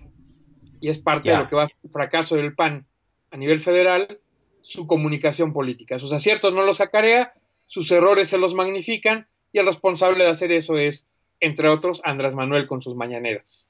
En este desplazamiento de la gente de Cárdenas, pues viene el ascendente de Marcelo Ebrard. ¿Cómo un tipo como Marcelo Ebrard acaba siendo, pues en su momento fue el cobijado, este, el manto protector, el, el padawan, si tú quieres decirlo, de Andrés Manuel López Obrador, ¿no? ¿Cómo, ¿Cómo llega Marcelo Ebrard a incunarse en el grupo de López Obrador? Mm, relativamente sencillo, Oscar. Eh, tres razones muy puntuales. Recordemos que eh, el partido del Centro Democrático, uno de estos mini partidos que surgieron por ahí del 2000, postuló a Manuel Camacho a presidente y a Marcelo Ebrard a jefe de gobierno. Marcelo declina a favor de, de Andrés Manuel y precisamente por esas coincidencias de la vida, no porque haya transferido sus votos, pero más o menos la intención de voto que traía Marcelo en el Partido del Centro Democrático, que por cierto ahí tenía como secretario de Finanzas a un tal Mario Delgado, que también has oído en otras menciones, ¿verdad? Bueno, pues eh, Marcelo declina a favor de Andrés y justamente la ventaja de Andrés equivale aproximadamente a los votos que traía el partido de Marcelo. Entonces la lectura es que Marcelo lo hizo jefe de gobierno al salirse de la competencia. Le hubiera ganado Krill por los votos que traía Marcelo. Por eso lo premia con la policía, vaya premio que de, castigo, ¿verdad? Pero luego pues lo habilita a desarrollo social y de ahí se vuelve candidato. Por lo que ha insistido mucho Andrés Manuel, en ese sentido no engaña, es por lealtad. Aparte, pues de que Marcelo sea capaz y que, insisto, pueda operar a nivel local, pero Marcelo para ese momento ya había sido diputado del Partido Verde, eh, porque lo habían sacado del PRI, ¿no? Y había sido también eh, vínculo o enlace entre Dolores Padierna René Bejarano, eh, de la izquierda más cochina de la ciudad, si quieres verlo así, pero es el que les había facilitado fondos para la reconstrucción y la construcción de Nueva Tenochtitlan, su primera gran organización política de este par de personajes. Entonces, conocía a las bases operadoras en las zonas como Tepito o como en parte de Iztapalapa, pues le daban cierto ascendente eh, o más bien votos populares a Marcelo y logra ser candidato a jefe de gobierno con apoyo, como no, de Alejandro Encinas, el que va a ser sucesor temporal cuando Andrés Manuel se va a la campaña antes de perderla, ¿no? Eh, eh, cuando Andrés Manuel López Obrador fue jefe de gobierno, empezó a dejar este, el grupo político que va a mangonear a la ciudad hasta este momento. O sea, él sigue, e-, él es el creador de pues, esta, esta tramoya político, económico, social para controlar la ciudad. o, a él, o a él ya se lo habían heredado. No, eh, recordemos, eh, con Cuauhtémoc se logra apropiar de los sindicatos de trabajadores de la ciudad excepto el del metro, por cierto, que ese sí les dio dolores de cabeza tanto a Cuauhtémoc como a Marcelo, como al propio Andrés Manuel. Al grado de que Fernando Espino, que sigue siendo el líder del metro, eh, a quien Andrés Manuel en alguna mañanera lo acusó de que hacía complots y sabotajes al metro, y lo retó a que renunciara o que dejara el poder del sindicato, pues Fernando Espino le hizo una que todavía no le perdonan, puso afuera del edificio de gobierno un ring, se subió vestido de boxeador con un guante en la mano izquierda, con la mano derecha amarrada a la espalda y retó a Andrés Manuel que bajara que con una mano lo noqueaba. ¿En serio? Se la sigue cobrando, señor. Fernández Espino tenía incluso orden de aprehensión por haber detenido el metro un día en el gobierno de Andrés Manuel siguen sin podérsela aplicar. Tú dirás. Bueno, pues ya sabemos, ya, ya, ya, ya encontramos a alguien que, le ha hecho frente a Andrés Manuel. Eh, es, curioso, eh, es curioso cómo se da la dupla en la Ciudad de México, ¿no? Pasamos de Cárdenas y su talante a Rosario Robles, pues que era, estaban las antípodas, luego eligieron a López Obrador, y, y, él elige a su sucesor, Marcelo Ebrard, que pues están las antípodas de López Obrador. O sea, ah. Marcelo Ebrard es, es una ave rara dentro del grupo de, Andrés Manuel, ¿no? Sí, pero te insisto, no olvides que fue el enlace con Dolores Padierna y René Bejarano desde el 85. Sí. tenía esa corriente. Dos, construyó muchas alianzas con el Baester, con quien Andrés no se podía ver, pero pues que mal que bien el, el magisterio es una fuerza política real a nivel país, entonces también le funcionaba Y tres, eh, Andrés, digo, Marcelo pudo hacer eh, esta candidatura al gobierno de la ciudad porque en realidad quien iba el candidato del PRD era Jesús Zambrano. Pero como los chuchos ya Le habían, los chuchos le habían peleado posiciones a Andrés, pues dijo, un día antes de la elección, que ya la tenía ganada Chucho, este, Jesús Martínez, eh, le sale a decir, pues yo no me voy a meter, la elección que sea lo que el pueblo quiera, pero a mí me gustaría que sea Marcelo. Y literal, del viernes que se hizo esta declaración al domingo, Marcelo ganó casi 20 puntos porcentuales de intención de voto. Nada más por... Por esa declaración. Se desmovilizó el PRD de base, que no quería ah, que siguiera Andrés. Este, se activó la simpatía de Marceliana este, por el aval de Andrés Manuel. Y, ese aval, vamos, esa, esa, esa decisión, esa, vamos, ese apadrinazgo de la, de la candidatura de Marcelo Ebrard de alguna otra forma fue, vamos, medir que, Andrés Manuel por sí solo ya vendía, ¿no? Porque pues, el PRD ya venía hacia abajo y la figura de Andrés Manuel ya pesaba como, como algo fuera del, del PRD, ¿no? No, y, más que nada, eh, no olvides, mi querido Oscar, que para ese momento ya tenía la primera generación de adultos mayores becarios y de estudiantes de preparatoria. La beca no era universal, era para preparatorianos. Entonces eran dos grupos sociales que se podían mover. Después van a descubrir algo sintomático. A los viejitos sí los podías hacer ir a votar, a presentarse eventos, a participar, pero los chavos decían ni más, ¿eh? Es mi derecho, no me puedes obligar y me voy a derechos humanos si me quieres condicionar, ¿eh? Esa es parte pues del adultos mayores pues funciona, pero jóvenes no. Pero de alguna otra, yo entiendo, yo entiendo y lo he comentado varias veces aquí en Política Nacional y en algunas pláticas, el hecho de estas becas a estudiantes y, y, las pensiones de los viejitos, ¿no? Volvemos a, lo voy a volver a repetir, las dos fracciones electorales con mayores eh, integrantes dentro de el Registro Nacional de Electores son los estudiantes de 18 a 25 y los viejitos mayores de 60. que son los que, que, son precisamente los que reciben recibieron beca en la Ciudad de México y luego reciben beca del gobierno federal, con Andrés Manuel. Este, ¿cómo se deteriora la relación de Ebrard con el, per, con el PRD y con Andrés Manuel? Ah, este, en realidad con ellos no es tanto que se deteriore. Te comento, Marcelo ha sido la única persona que ha sucedido en el poder Andrés Manuel y ha demostrado que las pocas o muchas buenas ideas que tenga las puede mantener eh, funcionando. O sea, algunos de los programas de Andrés Manuel que funcionaban los hizo más grandes. Se duplicó el número de prepas del IEMS, por ejemplo. Se aumentó el número de becas manteniendo disciplina fiscal, que era importante. A otras las hizo bolitas, las tiró a la basura. Por ejemplo, el circuito interior, una vialidad de circulación continua que literalmente rodea toda la ciudad. Marcelo logra modernizarla, es decir, cambiarle por primera vez toda la superficie de rodamiento, iluminación, señalización y completar dos, tres cruces que tenían semáforos, hacerlos ahora eh, con puentes y demás, con una participación público-privada, o sea, concesiona el circuito interior a los privados, para meterlo sin dinero propio, amplía las rutas del Metrobús, es decir, las buenas ideas las expande y las mejora. Eh, por ejemplo, las becas de prepa sí las condiciona o las vincula a las calificaciones. Que entre más calificación tengas, más beca te toca. Pero además, a un servicio social, tenías que hacer dos horas de servicio social a la semana. Tú decidías qué, pedir a limpiar parques, participar en eventos de gobierno con maratón de la ciudad, ir a visitar museos, luego se modifica para incluso que des clases de regularización o que atiendas clases de regularización si te va mal.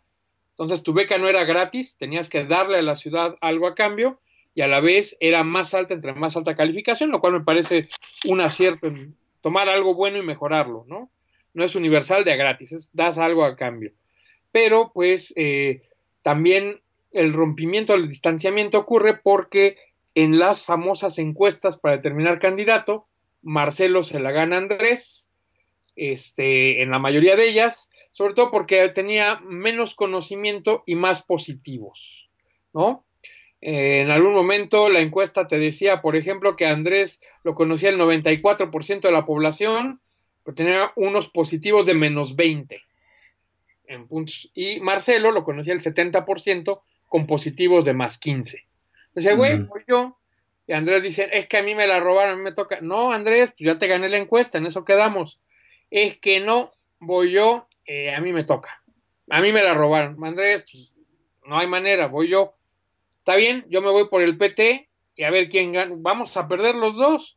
Entonces Marcelo decide retirarse, dejar la candidatura a Marcelo, digo, a Andrés Manuel, la presidencial contra Peña Nieto, a cambio de que le avale a su candidato a jefe de gobierno, que ya lo querían tanto Alejandra Barrales como Martí Batres, de las otras corrientes del PRD, a quien otra vez Andrés les tira plancha, les dice que no, y se la da al candidato de Marcelo.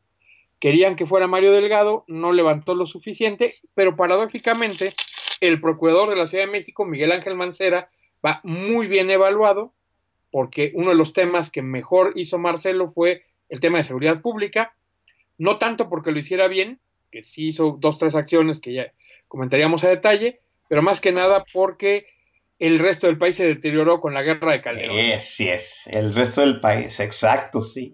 ¿no? El eh, o sea, eh, este, el candidato de Marcelo Ebrard no era una lumbrera, pero pues en medio de la guerra de Calderón que permeó primero en la provincia, pues el procurador de la Ciudad de México se vio como una luminaria en medio del caos, ¿no? Era una lumbrera porque se ganó la medalla eh, a la excelencia académica de la UNAM, la, este, ay, se me escapó el nombre.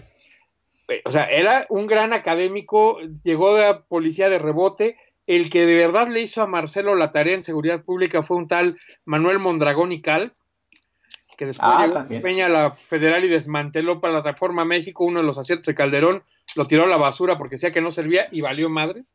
Pero lo que hizo Mondragón fue partir la ciudad en subsectores y meter cámaras, pero vincular el desempeño de las patrullas a el número de remitidos que se quedaban consignados. No porque te detuvieran una rata y la soltara al juez a la mañana y lo volvías a detener, sino que se quedaban detenidos. Y vinculando con inteligencia espacial, mapas y todo esto, dónde estaban los puntos de delincuencia. O sea, sí funcionó bien el modelo de Marcelo, metieron cámaras en toda la ciudad, una adecuada supervisión desde el C5 a, a nivel de detalle que te podían captar que alguien se robaba una moto, la seguían, llegaban a la casa y los agarraban en la flagrancia. Sí funcionó bien Marcelo en seguridad, gracias a que Mondragón pues viene de una corriente medio derechosa, ruda, de a la rata se le mata o se le arresta, no se le respeta el derecho humano, ¿no? Pero con el eh. tema de que las cámaras te permitían tener evidencia para someterlos a juicio y pagarle bonos a los policías que hacían consignaciones bien hechas, no que detenían a cualquier persona que se le fuera por mala integración. Fíjate lo que es una buena alineación de incentivos. Marcelo Ebrard fue un buen jefe de gobierno. Sí, para serte franco, sí. Ah, me, sorprende la rapidez de tu sí. sí, Oscar, e, es un fenómeno que hemos estudiado. Algo que me encantó del gobierno de Marcelo, y te lo voy a decir, es que él seguía redes sociales, él personalmente, él las contestaba, se daba 30 minutos al día, distinta hora de la mañana a la noche, para atender sus redes y tú le puedes decir, Marcelo, ve y chingas a tu ma. Sí, de tu parte yo le digo, no te apures. O sea, no, contestaba a favor y en contra, las críticas y sugerencias les hacía caso. Cuando el célebre Tenemos Sismo, que en media madrugada escribe Tenemos Sismo con faltas de ortografía, le hacen burlas. Una de las principales opositoras en ese momento le dice, a usted le manejan la cuenta y está dormido y le vale gorro. Marcelo le manda una foto en pijama, mostrándole que está despierto y que está atendiendo la emergencia, al grado que esta eh, señorita le tiene que decir, caballeros, le reconozco que Marcelo me mandó la foto que está despierto, sí es él, mis respetos para el señor, ¿no? Y ahí por ahí en mi blog, Dichos y Bichos, la anécdota de cuando su quinto informe, Marcelo nos lleva a, a un grupo de tuiteros a hacer un ejercicio que hasta entonces era inédito, ¿sabes? Que la gente le hiciera las preguntas en red, se votaran y las preguntas más, eh, votadas, él las contestaba, ¿no? Y yo estaba ahí en primera fila tomando nota de las preguntas y de las respuestas, me di cuenta de algo que me sorprendió bastante, si hay que decirlo, se sabía de memoria todo su informe, no checaba nada, no veía, te daba el dato duro, conocía, eh, sí, ese momento que, insisto, pondré la liga al rato en el Twitter, de ver a Marcelo, su manejo de los datos de la ciudad, su eh, disposición a discutir, fue algo que dices, wow, este señor sí le gira la ardilla y sí sabe lo que hace. Hay quien me dice, y no lo dudo, que tiene memoria fotográfica y que eso le ayuda. Puede ser, ¿no? Y lo vi en algún momento en lo del Partido del Centro Democrático, cuando me invita una amiga que trabajaba en el INE a una de sus asambleas. Su trato con la gente me dejó francamente sorprendido. Al llegar, le van presentando a los liderazgos, mire, doña fulanita de la colonia tal trae 20 líderes, perenganita de la colonia tal trae 15, entra al evento, se hace la asamblea, termina, Camacho sale corriendo, se sube a su camioneta y desaparece con la velocidad con la que llegó. Marcelo sale con calma chicha, despidiéndose de cada uno de los líderes. Doña Juanita le encargo mucho a la colonia tal, por favor que sus 25 líderes avancen. Don Juanito le encargo mucho sus bases. De todo se despidió de nombre, recordándoles la colonia y el número de personas que le dijeron que llevar. ¡Sas! De ese nivel es Marcelo en el corte, y te estoy diciendo PCD, cuando era irrelevante. Luego, o sea, Mar Marcelo es una maquinaria. Si es algo de lo más notable que me ha tocado ver de cerca en política, insisto, son chispazos, no te puedo decir que así sea para todo y para siempre, pero sí por eso la, la certidumbre de que sí son buen gobierno, de que sí merecía la candidatura presidencial en su momento, de que estamos hablando de antes de la línea 12, que creo que es su mayor desperfecto y pendiente del que debe cuentas, pero pues sí, funcionó relativamente bien. Vamos a la siguiente intervención musical de Gonzalo Suárez. Ok, bueno, rápidamente, Café Tacuba nos narra qué implica ser chilango con su chilanga banda. Llamada atención amigos, escuchen cuántas palabras con la letra Che se mencionan en la canción. Venga. Ya chale chango chilango, que chamba te chutas, no che andar de tacuche. Y chale con la charola, tan choncho como una chinche, más chueco que la fayuca, con fusca con cachiporra, te pasa andar de guarura. Mejor yo me echo una chela. Y chance enchufo una chava, chambeando de chafirete, me sobra chupe pachanga.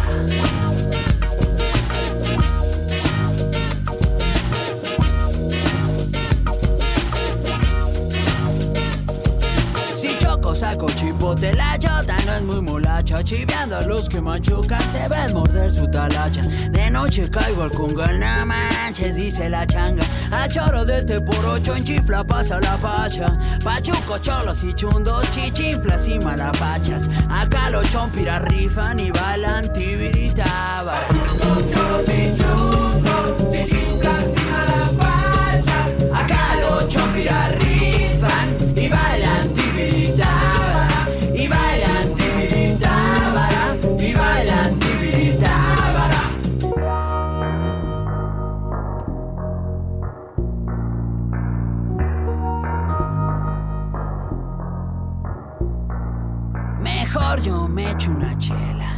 y chance enchufo una chava. Chambeando de chafirete, me sobra chupe pachán. Miñero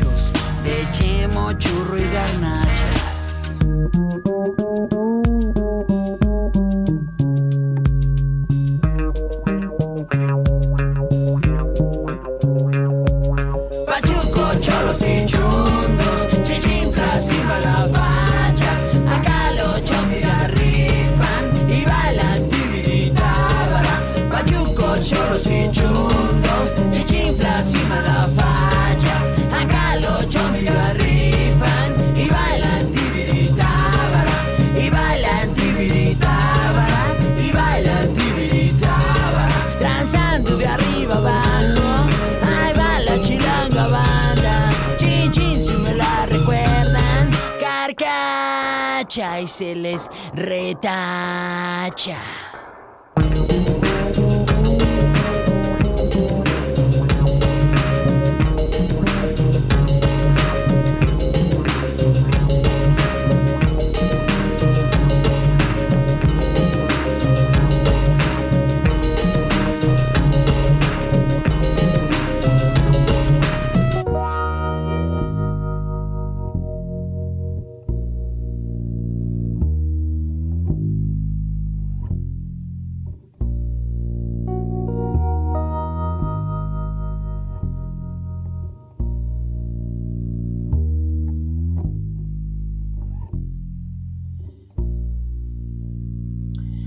Estamos de vuelta, chamacos, aquí en Política Nacional. Vámonos rápidamente a hablar, pues, de, lo que me parece lo que sí ya se sale fu- fuera de control, que es la administración de Miguel Mancera, po- porque hasta ahorita, pues, en el resumen que nos ha, eh, en el muy notable resumen que nos ha dado Gonzalo Suárez, pues, Cárdenas hizo una buena administración, López Obrador hizo una buena administración, Ebrard hizo una buena administración. ¿En qué momento empiezan los tropiezos del grupo político dentro de la Ciudad de México. Porque de Mancera yo he escuchado cada cuento de terror, mi estimado Gonzalo. Ah, pues ahí te va el porqué, mi estimado Oscar.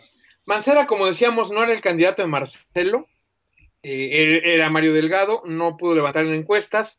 Mancera venía de ser procurador con una gran mancuerna con el jefe de la policía y donde el mayor reconocimiento a Marcelo era cómo mejoró la seguridad en la ciudad, claro, ya decíamos, por el deterioro del país, más que por sus aciertos, pero también tenía un par de buenos aciertos en el cómo se estructuró el tema de seguridad y eh, eh, pues logra ganar Mancera con la votación más alta a un jefe de gobierno, casi un 68%. Cierto. Pero cometieron dos graves errores eh, desde el arranque de su administración.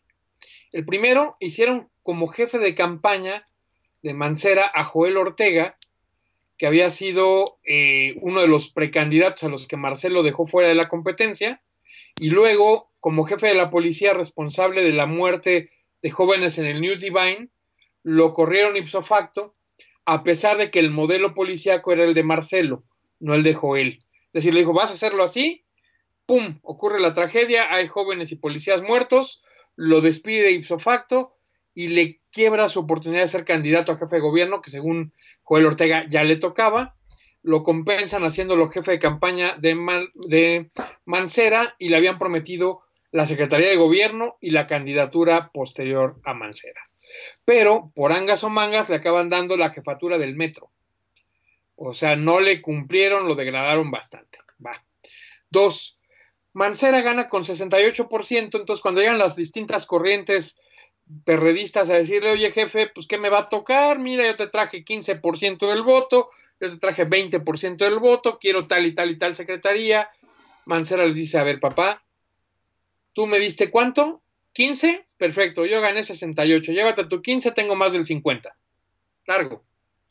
Llega otra corriente, oye Pepa, yo te di 10%, dame esta y esta. A ver, ¿cuánto me diste? 10, yo gané con 68. Llévate tu 10, me queda 58. No te necesito. Largo. Bueno, si se lo haces a uno, te funciona. Pregúntale al Sí, padrino. se la- sí, claro, sí. Si se lo haces a todos, tienes a todos en contra. Entonces, 1 de diciembre de 2012, toma de posesión de Mancera y de Enrique Peña Nieto.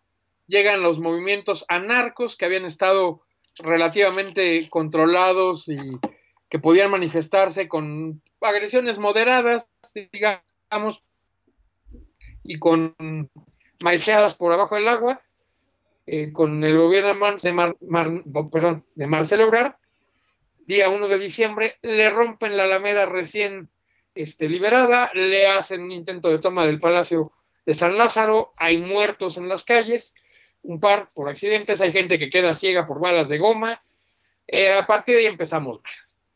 Intenta Mancera subir el precio del metro. Obviamente hay una fuerte oposición a que lo haga, encabezada por tribus perredistas, con el movimiento de posmesalto, porque efectivamente este, había el error de que no le tienes que decir que no a los que te ayudan a llegar. Puedes Claro. no decir sí, pero no les dices que no. Y ese fue el error. porque parte del equipo Ajá. viene de la policía. Hay un hay un este acto de sabotaje al gobierno de Mancera. Sí, pero provocado por el propio partido. O sea, no es la derecha, no son los fifís, no son los conspiracionistas, es el hecho de que, a diferencia de que Marcelo trajo cuadros bastante avesados en técnica y en política, con el mismo argumento de si voy a ser presidente, va a ser por méritos, no por grillas, ¿no? Y por eso intentó hacer un gran gobierno en la ciudad que si tú comparas a Marcelo contra Peña, le hubiera barrido la elección y hubiera sido el mejor presidente. Pero bueno, este pasó El gobierno no existe. doctorado, ya veremos si llega y cómo llega, ¿no? Pero sí, a Mancera lo sabotean los propios amarillos. Dos, eh, Marcelo tiene la simpatía de Peje. Mancera quiere eh, o ya padece en la creación de Morena, con lo cual buena parte de los cuadros del PRD se le van y se queda sin, eh, vaya, con la oposición adentro de su propio gobierno, porque muchos Sí. de los morenistas de origen pues tenían cargos en su gobierno, con sabotajes involuntarios, no te voy a decir que querían su mal, pero bueno, le funcionan, pero tal vez el más notable. Cuando se detectan fallas en la línea 12, Joel Ortega, que había sido, según él, traicionado por Marcelo y eh, inadecuadamente compensado por Mancera, sale a anunciar en público que el metro está mal y que hay que cerrarlo, sin siquiera haberle avisado a Mancera. ¿Qué ocurre? Que el rompimiento de Marcelo con Mancera es involuntario ocasionado por Joel. Ahí te va un testimonio de dónde pueden comprobar esta versión en el libro El Rey del Cash, donde la autora Elena Chávez es del equipo de Joel Ortega y habla que Marcelo los traicionó, Marcelo no les cumplió, pinche Marcelo abandonó a Joel, se fue desleal con él y bla, bla, bla. Bueno, pues sí, este, fue también desleal con Mancera y es donde provoca el rompimiento entre los dos de la corriente esta de vanguardia progresista dentro de Morena y del PRD, se dejan de hablar, se empiezan a perseguir, Marcelo tiene que irse a Francia corriendo, no puede ser candidato a diputado, le bloquean todo desde casa. Y por supuesto, Mancera no logra sumar aliados, no es un pésimo gobierno, simplemente comete errores, pero sobre todo los sabotean desde dentro. ¿no?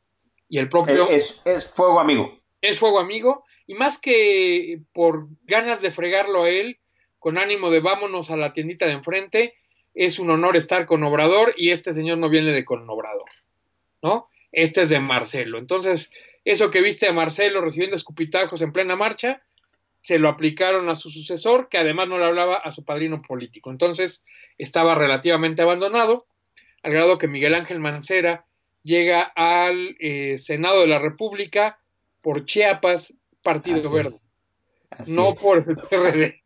Ya Ah, llegaste, o sea, ya se hace ma- periodista y pero llega por lista, por Chiapas. Ma- así es. Mancera es un huérfano político. Es un huérfano político, pero además también sometido a persecución por su sucesora, por Claudia Sheinbaum, porque pues parte de su grupo se pasa de abusivo, particularmente los hermanos Serna. Recordemos, Mancera viene de una familia no precisamente pobre, son los dueños de la franquicia maestra de los Biscuits Obregón. Entonces, pues es una cadena de alcance nacional. Él tenía lana, pero pues no tenía papás, no porque le faltaran, sino porque no estaban. Él se crió con los hermanos Serna, que fueron muy poderosos en su administración, pero que no fueron precisamente pulcros en la gestión pública. Hoy están bajo acusaciones, persecuciones, parte de sus ex colaboradores ya están presos y otros pues a punto de cantar. A él lo salva el fuero senatorial y hay que ver hasta cuánto le aguanta. La pregunta aquí es, en, ese, en esa orfandad política de Miguel Mancera, ¿cómo emerge Claudia Sheinbaum? Bueno, Claudia emerge porque primero cuando fue secretaria de Obras y ocurre el famoso evento de los videoescándalos de Carlos Ahumada con Rosario Robles como su expareja, ¿no? Que dicen que por ese affair amoroso, pues hace público este señor eso porque le prestó dinero para comprar la sede del PRD casi 100 millones de pesos y no lo, ni la compraron ni se los devolvieron, ¿verdad? Pero bueno, este, Carlos Ahumada hace públicos los escándalos, los videoescándalos. En sesión de gabinete, eh, eh, Andrés Manuel pregunta, ¿y quién más saben que puede estar grabado? Claudia levanta su manita y dice, creo que mi esposo también recibió lana. Efectivamente, al poco tiempo aparecen los videos de Carlos Simas, entonces esposo de Claudia Sheinbaum, recibiendo el dinero con menos glamour que Bejarano, que se llevaba hasta las ligas, en bolsas de supermercado y de basura, amontonando los fajos de billetes. De ahí entra la lealtad o la sensación de lealtad hacia Peje, que pudo serle más leal a él que a su propio marido. Lo cierto es que era un acto inmoral el recibir mordidas, así que también creemos que hizo lo correcto, pero pues puso a su jefe por arriba de su marido desde ese momento. Luego, como secretaria de Obras, termina los segundos pisos.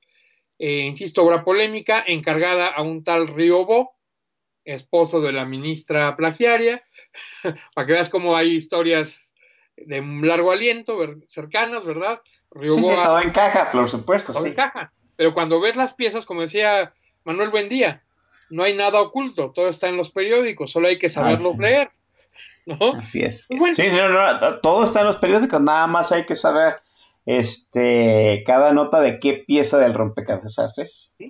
Y entonces en la primera generación de alcaldes de Morena, a Claudia la proponen para Tlalpan, la gana, hace un gobierno medianamente bueno en Tlalpan, el mayor tema, el escándalo del Repsamen, la escuela que colapsa en el temblor del 17 y que resulta que tenía visto bueno de la eh, dirección de obras de la eh, delegación Tlalpan, en ese momento, de la alcaldía Tlalpan, que decía que sí, que todo estaba bien, cuando la memoria de cálculo decía que no procedía a ponerle otro piso, que Protección Civil había pasado una revisión de la escuela menos de dos semanas antes, digamos, para el arranque de clases de septiembre, pues para cuando el 19 de septiembre se cae, se vuelve un escandalazo que nada estaba bien y pues que todo rebotaba con Claudia, ¿no?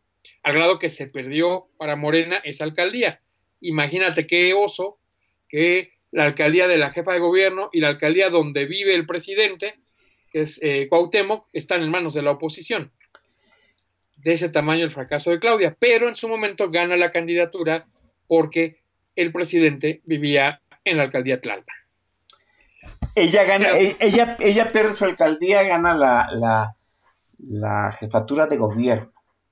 Y, ha sido todo. Ah, perdón. En su momento ganan tanto su alcaldía como la jefatura. Pero en la, en la, intermedia pierde su alcaldía, pierde en Cuauhtémoc, pierde la mitad de las alcaldías de la ciudad que tenía Morena y queda la mitad de las alcaldías ya en poder de la oposición. ¿Sheinbaum ha, sido, ah, ha sido una mala administradora o por qué la derrota electoral?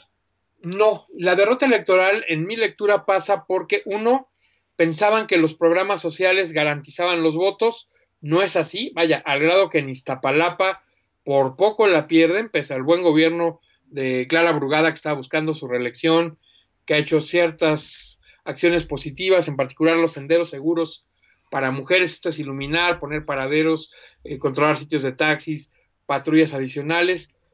Aunque ha hecho eso, hay zonas de la delegación que votaron en contra de ella. Por poco pierde, entre otros, Fernández Noroña, que buscaba la reelección, la ganó, pero por poquitos votos, ¿no? Muchos de los eh, morenos no hicieron campaña, aseguraron que pues, siendo figuras públicas conocidas le iban a ganar, entre ellos Ramírez Cuellar, que había sido presidente del partido, ¿no? Eh, Javier Hidalgo, que iba contra Margarita Zavala, dijo, no, pues nadie quiere a Perdón, en las, en las lomas de Chapultepec, que eran parte del distrito, pues nadie lo quería a él. Más bien Margarita sí, ¿no? Y en fin, esa es parte de hay este. Eh, ¿cómo, de, ¿Cómo decirlo de alguna forma? So, ¿Menospreciaron al enemigo? Sí, para serte franco, sí. Eh, confiaron que el eh, argot del presidente bastaba para jalar la imagen de todos.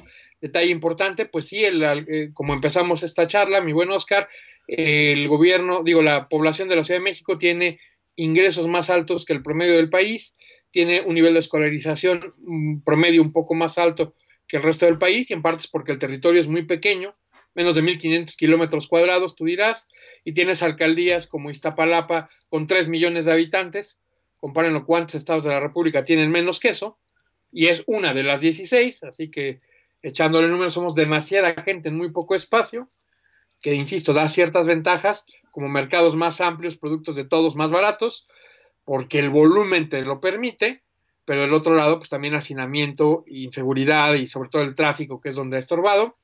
¿Cuál ha sido el mayor fracaso de Claudia Sheinbaum? Si me preguntas, Oscar, eh, va por dos vertientes. Una, que es el gobierno de Lisa Simpson, en aquel capítulo cuando los sabios gobiernan la ciudad, que recuerdas que presumen que no solo los trenes salen y llegan a tiempo, sino llegan a tiempo en el sistema decimal. Se han intentado hacer muchas soluciones técnicamente correctas, pero que no funcionan en el trato humano, por ejemplo, en temas como movilidad, vamos a enfatizar las ciclovías y le quitas un carril a la Avenida de los Insurgentes. Durante la pandemia no había bronca. Salimos de las casas, aumentas los tiempos de traslado, aumentas la contaminación, este, no ganas precisamente miles de ciclistas. Sí, es positivo, pero se ejecutó mal, insisto, crea el carril de, de bicicletas, funciona, no quites un carril completo de autos para dejar uno medio para bicicletas y medio de colchón para que la bicicleta circule segura. Está mal hecho, aunque técnicamente se vea muy bonito, ¿no? La, la, administración de Perdón, ah, termina el punto. Sí. no. Y dos, Oscar, que está buscando más la simpatía de López Obrador que la de los habitantes. Ah, pues. La, la vacunación la trató de hacer como la pidió López, la población se le puso muy molesta. Cuando cambió el modelo de López por uno propio, más eh, adecuado, creativo, funcional, repuntó en su valoración en las encuestas. Entonces, cuando le quiere hacer caso a Andrés, le acaba yendo peor que cuando intenta hacer lo correcto. Ah, la, la gente piensa que hay un desapega entre Claudia Sheinbaum y, y sus gobernados. O sea, que, que en realidad gobierna para, el, para Andrés Manuel. Sí. Entonces, el núcleo fuerte obradorista en la ciudad la quiere, la adora, la procura, es Claudia, este, se, se peinan de cola de caballo, pero estamos hablando de poco menos del 20% de la población total de la ciudad. El resto, pues, ni es obradorista puro, ni se lo pondera, y muchos sienten eh, defraudado que una científica tan capaz y que alguien que pudo ser buena administradora, y en particular cuando fue secretaria de Medio Ambiente, pues hizo una gestión aceptable, pues hoy quede sumergida que si del Palacio le dicen una cosa, por ejemplo ahora con el tema del metro, sin ir más lejos, si la solución es dar adecuado mantenimiento, ¿no? Exhibir a las prácticas corruptas del sindicato, que insisto, no es una perita en dulce, pero lo puedes corregir de otra manera. Acabas metiendo mil elementos de la Guardia Nacional. Hoy, hoy hay más elementos de la Guardia Nacional en el metro de la ciudad que en 27 estados de la República. Sí, sí. Así nomás. ¿Y para qué están sirviendo? Para que la gente no grabe los errores, no para evitar los sabotajes, porque no los hay, ¿no? Entonces, bombo y platillo, bajan Guardia Nacional a las vías, tienen evidencia de que hay una bomba y resulta ser una lata de refresco modelo 2019. O sea, en cuatro no la vieron en las vías y resulta que es una bomba peligrosa, ¿no? Pues estás funcionando peor el remedio que la enfermedad, pero es lo que le ordenaron en Palacio y está creciendo la percepción de que es para censurar, no para resolver el problema. ¿Claudia Sheinbaum se hunde en la Ciudad de México? Sí, mi lectura es que es muy posible que pierdan no solo la ciudad, sino la mayoría de las alcaldías, se quedarán con tres o cuatro, y depende qué hace la oposición, ¿no? A quién y cómo lo postula de candidato, pero yo creo que eh, por lo menos, suponiendo que fuera candidata presidencial, su menor votación va a ser en Ciudad de México. ¿Hay fuego, amigo, ya en, eh, en la administración de Claudio Sheinbaum? O sea, ¿le estaba pasando lo mismo que Mancer? No, aquí creo que más bien hay eh, falta de eficiencia de sus eh, colaboradores. No es porque estén buscando a dónde irse o que estén intentando hacer que ella fracase. Simplemente buscan, es esta percepción de que ya no hay meritocracia, que el chiste es que de arriba te digan que estás bien. y pues eso termina generando dificultades, complicaciones y que las cosas no funcionen bien. Parte de que se niegue a hablar con la oposición, con la propia eh, Sandra Cuevas, con Lía Limón, con Santiago Taboada, que no, no nos necesitamos, no necesitamos hablarnos. Eh, la ciudad gobierna, pues eso no ayuda en una sociedad que se percibe más democrática de lo que le quieren conceder y que le crean que somos rivales, enemigos, pues cuando tienes que un 60, 70% de la Ciudad de México es clase media, pues decirle que la clase media, aspiracionistas, fifís, bla, bla, bla, pues no, no nos ayuda a que caiga bien, ¿verdad? Sí. Eh, eh, ¿Hay, hay este, urgencia dentro del gobierno de Claudio Sheinbaum? ¿Hay alarma? Lo grave, mi querido Oscar, es que parece que no, que se están comprando el argumento de que ellos están bien y el que no lo ve así es porque está ciego, no porque eh, ellos estén mal. Y eso no ayuda. Por ejemplo, con el tema del metro. Salen a decir, no, miren, aquí está la evidencia de que sí estamos dando más dinero que nunca, se está rehaciendo la línea 1, lo cual es cierto. Pero si estás pagando la reconstrucción de la línea 1, pues no estás pagando la reparación del resto. ¿Qué nos dicen los datos duros? Sí, están dando más dinero si presentas los datos nominales. Ya nomás con la inflación de tres años, pues perdiste el 20%. Sí, exacto. Y salen a decir, no, sí, aquí están los datos y que no les mientan. estamos interviniendo las líneas como nunca. Pues sí, sí es cierto. La línea 1 y las demás. Y en el Inter, ¿cómo estás paliando que está pagada una de las líneas más transitadas, pues con camiones de RTP, cuando al mismo tiempo el sindicato del metro te comenta que hay más trenes parados que rodando. Así de grave. ¿no? ¿Hay hartazgo en los chilangos con respecto al, pues a estas administraciones que habían aprobado? O sea, ¿ya hay una posibilidad de que el chilango opte por un cambio? Sí, definitivamente sí, Oscar. La pregunta es, ¿por dónde y con quién? Por decirte, de los que han dicho yo quiero, está por ahí Xochil Gálvez, que tiene cierta valoración en la ciudad, ya fue alcaldesa en Miguel Hidalgo. no bien, el Gonzalo, que Gonzalo sí. déjeme, déjeme decirlo aquí ahorita, este, porque luego dicen, no, se les digo, no se les advirtió. En una de esas ocho Galvez puede llegar a ganar este, la candidatura para jefa de gobierno sin mover los dedos, porque hombre, el resto de los que nosotros vemos aquí, obviamente yo estoy hablando como tapatío, ¿no? Y estoy a lo mejor opinando sobre cosas que, que, tengo muy poca información. Pero veo a Lía Lemón, a Tabuada y a, pues, a, Cuevas. Y no, pues no, o sea, Xochitl Galvez parece capaz y decente, ¿no?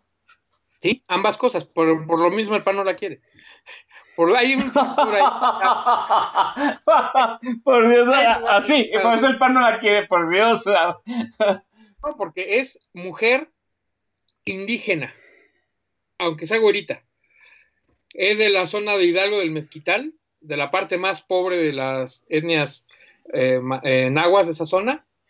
Y pues es empresaria de biotecnología, de, de desarrollo tecnológico, ha sido funcionaria federal, le dieron la candidatura a Miguel Hidalgo porque la consideraban perdida, iba contra un buen alcalde eh, perredista, Víctor eh, Romo, y se la ganó por una ventaja que otros azules no tienen. Como viene de abajo, es pueblo, puede hablarle a la parte popular de su alcaldía y a la vez verse bien con la parte fifí de Miguel Hidalgo. Eh, ahí el punto. O sea, los azules que votan porque es panista, la zona de las lomas de Chapultepec, los ricos, la votaron por panista, fuera quien fuera. Pero pudo conectar con los pobres de eh, ciertas colonias de la zona eh, popular, de la zona de Tacuba, digamos, de la que ya cantaba Chava Flores, porque era mujer que le va al Cruz Azul aunque pierdan. Así es. Y que logra comunicarse peladez y media. El PAN tradicional no la quiere, les puede ganar la candidatura y la ciudad. Y Tabuada que puede ser el otro candidato fuerte, que es como el candidato institucional, trae el aval de Jorge Romero, el coordinador de los diputados azules en San Lázaro, que ya ha sido diputado local, que ha sido alcalde en, Benito Juárez, eh, la del más alto desarrollo humano en el país, bueno, después tal vez de San Pedro Garza García en, Nuevo León, pero es una de las alcaldías o de los municipios más eh, de mayor desarrollo nacional, y este, donde están acusando a eh, Jorge Romero y a otros exalcaldes, no a Tahuada, eso es cierto, hay que decirlo. El, el cartel inmobiliario, ¿no? Y sí, tienen ahí una larga cola que pisarle a eh, Romero y compañía. Es parte de los tres cochinitos que con el difunto Leonel Luna y el fugado eh, Toledo que anda por allá en Chile, fueron los tres que desviaron lana para la reconstrucción del terremoto del 17. La, ¿La, candidatura de Sheinbaum está perdida? No estoy seguro porque hay alguien ahí, si la encuesta es de una persona, eh, él insiste en que qué mejor que alguien que su único mérito político es haber trabajado con él y para él. Marcelo tiene otros anteriores. Adán Augusto, pues ya lo decía eh, eh, Don Vix en tu programa anterior, pues es bastante más salvaje eh, y violento. ¿Cuál es el mérito que tiene a, Dan Augusto en, eh, como si en el argot beisbolero, en el bullpen, alentando? Pues que hizo una iniciativa de ley en Tabasco para prohibir las manifestaciones públicas y las tomas de vías carreteras. O sea, lo que hizo Andrés Manuel con Pemex en Tabasco en los 90, hoy está legalmente prohibido en Tabasco por Adán Augusto. O sea, de ese nivel es el garrote y mano dura del buen Adán.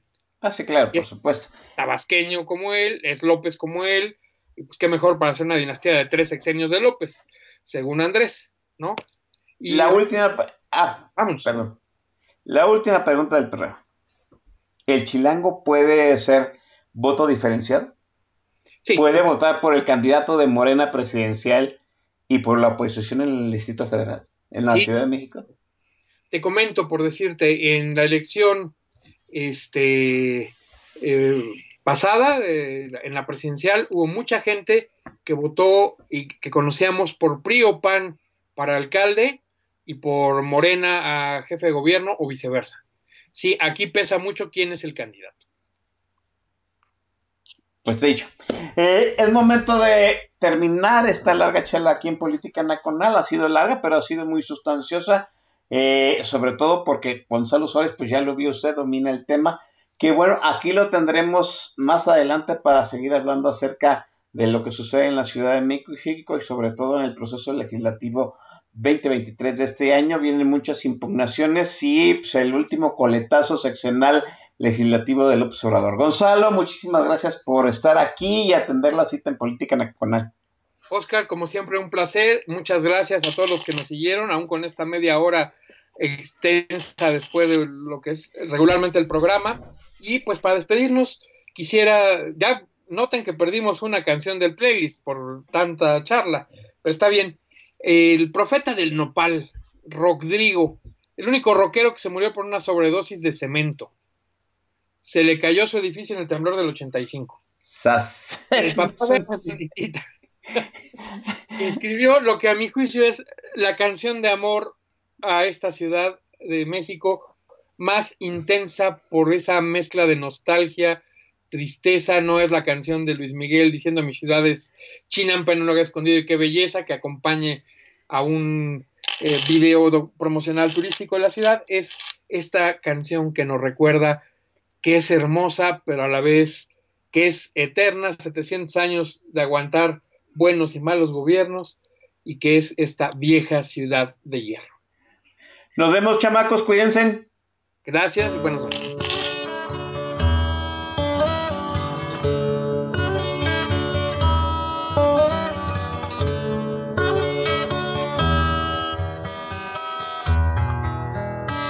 Vieja ciudad de hierro, de cemento y de gente sin descanso si algún día tu historia tiene algún remanso, dejarías de ser ciudad. Con tu cuerpo maltrecho por los años y culturas que han pasado, por la gente que sin veras albergado, el otoño para ti llegó forzado, ya que te han parado el tiempo, te han quitado la promesa de ser viento te han quebrado las entrañas y el silencio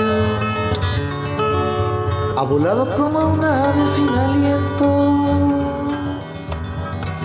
se ha marchado lejos. Tu limpieza clara y en tu par de espejos han morado colores que son añejos y ahora ya no brillan más. Y ahora ya no brillan Capital de mil formas, de bellezas que se pierdan entre el polvo, de tus carros, de tus fábricas y gentes que se asignan y tu muerte no la sienten. Y harás con la violencia de tus tardes y tus noches en tus calles, de tus parques y edificios coloniales, convertidos en veloces ejes viales, ya que te han parado el tiempo, te han quitado la promesa de ser viento. Te han quebrado las entrañas y el silencio. Ha volado como una ave sin aliento. Se ha marchado lejos, tu sonrisa clara y en tus azulejos. Han morado colores que son añejos y ahora ya no brillan más. Y ahora no, no brillan más. Vieja ciudad de hierro, de cemento y de gente sin descanso. Si algún día tu historia tiene algún remanso, dejarías de ser ciudad.